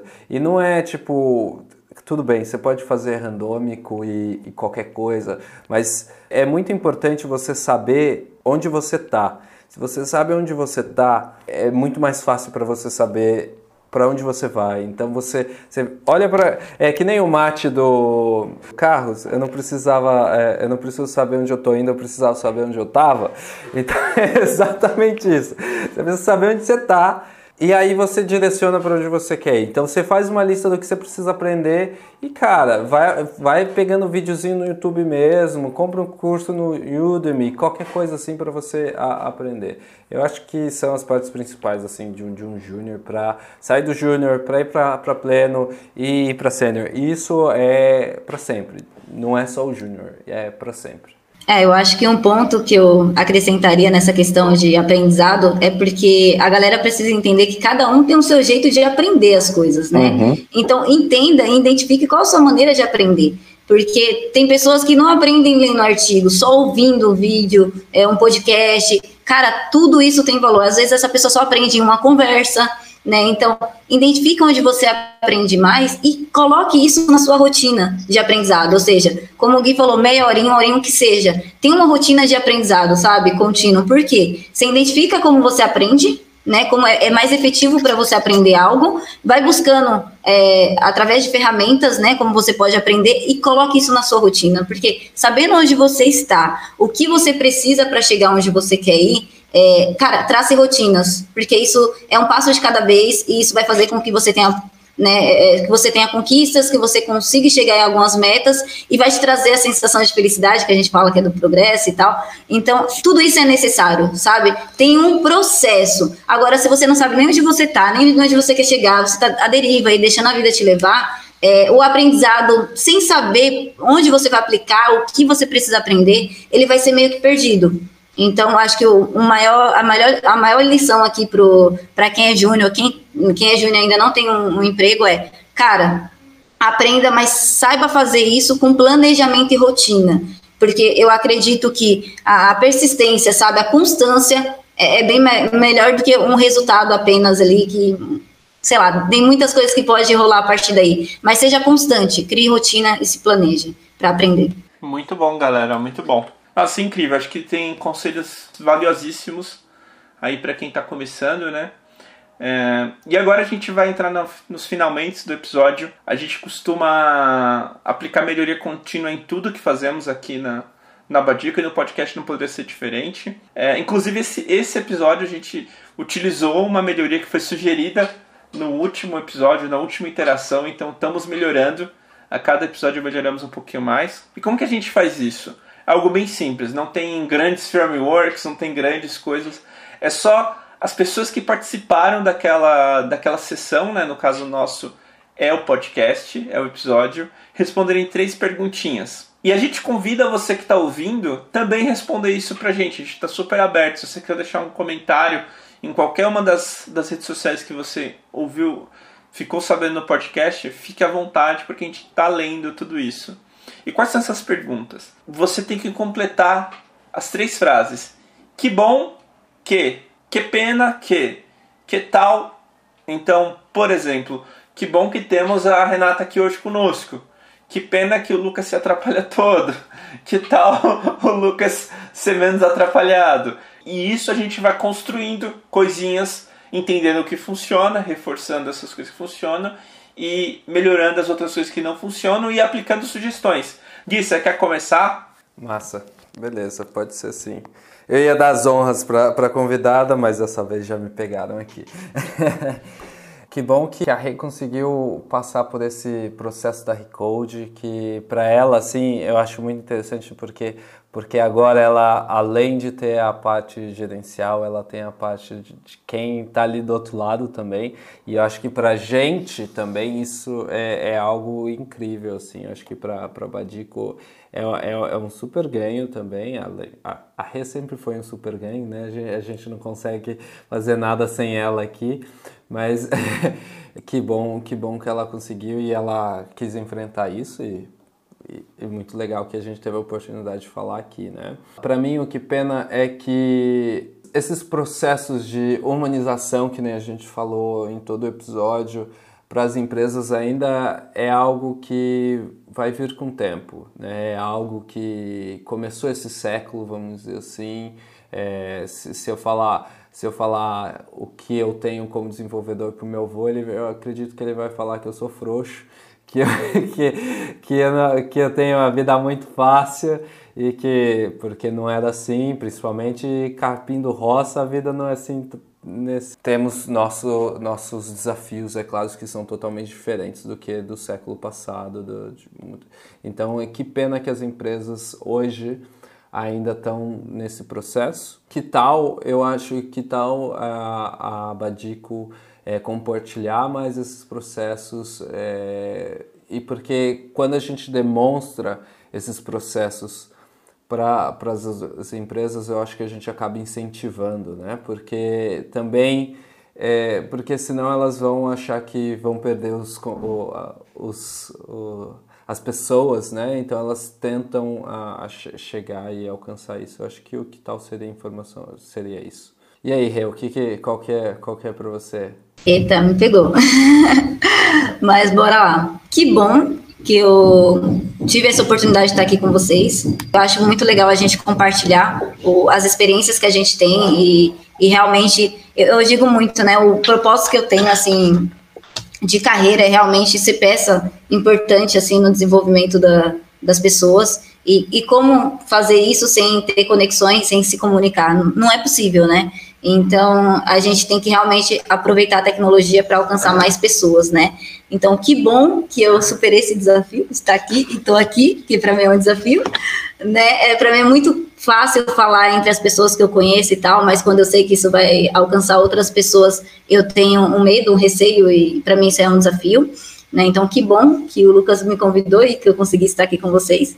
É, que pena que, é, para mim, ainda é, é, uma barreira essa questão da comunicação né, para as pessoas. É algo que eu estou realmente me desafiando a fazer mais, não só no âmbito de carreira, mas como pessoa também. Então, aproveitar a tecnologia e se comunicar e falar e escrever e sabe, eu acho que dá voz, né, aquilo que a gente está passando e como a gente pode contribuir com a comunidade. Então, que pena que eu ainda tenho essa, essa barreira, mas é algo que eu estou procurando aí evoluir. E que tal que a gente falasse mais sobre essa questão de, de humanizar as empresas, sabe?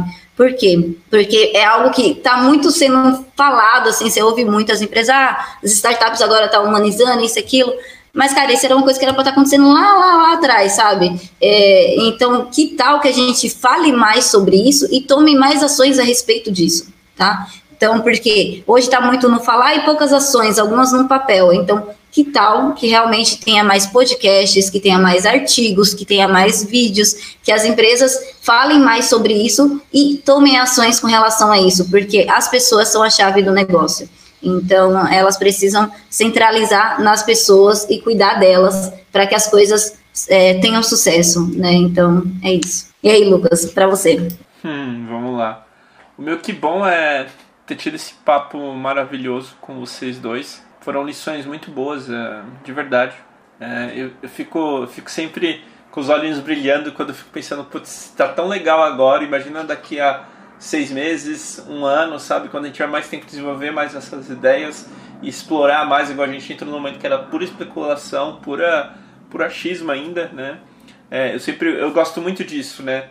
Eu sou um cara, inclusive, mais cedo no nosso, no nosso grupo de discussão do, dos gerentes, estava discutindo uma coisa com o Dan, que a Rejá falou, que é, é um conselheiro aqui da Badico, desenvolvedor e tudo mais, discutindo um ponto bem específico e assim, eu e ele discutimos isso há uns dois anos, pelo menos.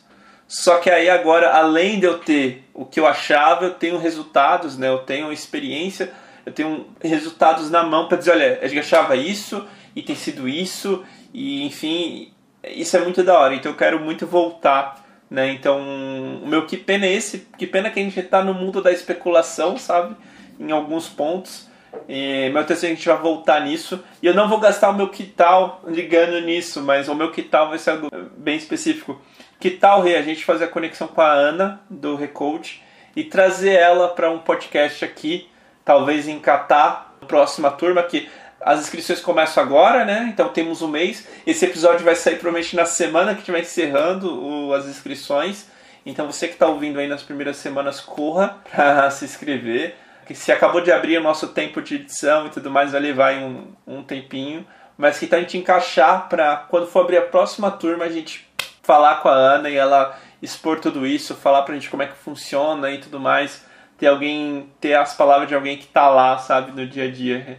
O que, que você acha desse que tal? Eu amei esse que tal. Eu com certeza vou fazer aí o, o meio campo para conseguir isso. Eu acho que é de grande valia. Eu estava tentando olhar aqui qual vai ser a data limite para as inscrições Ó, vai ser até dia 28 do 5. Então, dependendo de quando o podcast for lá, pode ser que as inscrições já tenham acabado. É. Mas uma boa notícia é que se a gente traz a Ana, mesmo que tenha acabado as inscrições, a gente tem a questão de uma próxima edição. Como eu falei para vocês, a primeira edição foi 100 pessoas selecionadas para o Bootcamp, a segunda foi 200 e essas são 360 pessoas selecionadas. E como o projeto é tão bom, ele não vai parar por aí, então vai ter outras edições. Então, super vale a pena não, sim, vamos nos preparar, vamos deixar engatado esse, essa coisa para lançar junto. Bom, é isso, gente. Quero agradecer. Dessa vez, nossa convidada é interna, mas diz aí onde as pessoas podem te achar para tentar bater um papo com você, para talvez tirar uma dúvida, buscar conselhos e tal. Fala um pouquinho suas redes sociais. Sim, então assim, a melhor rede social para vocês me encontrarem, que a gente pode bater um papo, eu posso ajudar vocês com relação à carreira, ou até dúvidas pessoais mesmo, estou à disposição, sabe? Então me encontrem no LinkedIn, é, vai, o link vai ficar aqui no meu LinkedIn, é, meu nome é Renata Zadravec, então procurem, podem me chamar e eu estou aí aberta a conversar com vocês a qualquer momento. Gui, onde a gente pode te achar? Eu estou no LinkedIn também, Guilherme Reis, vocês também podem comunicar comigo no, no Instagram, tô sempre também lá. É Gui, é Gui Felipe R. É, o, o, no Instagram ele está começando a falar sobre, sobre programação, sobre expat, né? A gente tem que empurrar ele para falar mais, então peçam mais. Aos poucos eu vou, eu vou colocando algumas coisinhas lá. Nas últimas semanas tem sido bem corridas e, e, é, e é, difícil essa vida de blogueirinho. né? é, é corrido também. Mas eu tenho postado, de vez em quando eu coloco alguma coisa sobre como é trabalhar fora, como é viver aqui fora, é, como é escutar as pessoas falarem e você não entender nada, e, e, e, tudo, tudo sobre isso. É, mas podem sim me encontrar no LinkedIn, eu, eu tô ali, eu também tô converso, eu, se precisar de alguma ajuda, eu adoro ajudar em relação a isso, e também no, no, no Instagram. E você, Lucas, onde que, que a gente pode comunicar com você? Ah, comigo é também no LinkedIn, estou lá toda hora, é, é a minha rede default, é o LinkedIn. Eu falo um pouquinho no, no Instagram também, mas o que eu vou recomendar hoje, se vocês acharem em mim as coisas que não são repostadas, Sigam os perfis da Badico, tanto a, a empresa no LinkedIn. É, LinkedIn, faz a busca Badico Cloud, vai aparecer lá a gente. As meninas de conteúdo estão arrebentando com os conteúdos. Meu, tá. Tem muita coisa da hora, vejam, vocês vão, vocês vão se surpreender. Eu tenho certeza, eu tô, tenho confiança nesse sentido de dizer que vocês vão se surpreender com a qualidade do conteúdo que a Badico tem produzido no, no LinkedIn. E agora a gente começou também no Instagram, então procurem Badico Cloud lá no Instagram nem Cláudio, nem Balduco, Baldico Cloud. É o lema lá no Instagram, você já vê um pouquinho a diferença, é um tom mais leve e tal, é mais para conhecer as pessoas e tudo mais. Procurem essas redes porque, gente, tem conteúdo e tem conteúdo muito rico, inclusive para quem está começando, tem umas dicas bem legais, umas coisas bem interessantes. É, então, gente, agradecer a todo mundo que tá, nos ouviu até agora, né? Isso é um ganho, acho que toda vez que a gente tem um ouvinte que ouve até agora é, é, é, é um, uma moedinha que a gente ganha lá no céu dos podcasts. então quero agradecer muito você. Agradecer vocês dois, Gui, por estar sempre comigo nas loucuras. E Rê, por aceitar o desafio aí de falar. E brigadão, gente. Ótimo episódio. Até mais. Tchau, tchau, gente. Obrigado. Tchau, pessoal. Até mais.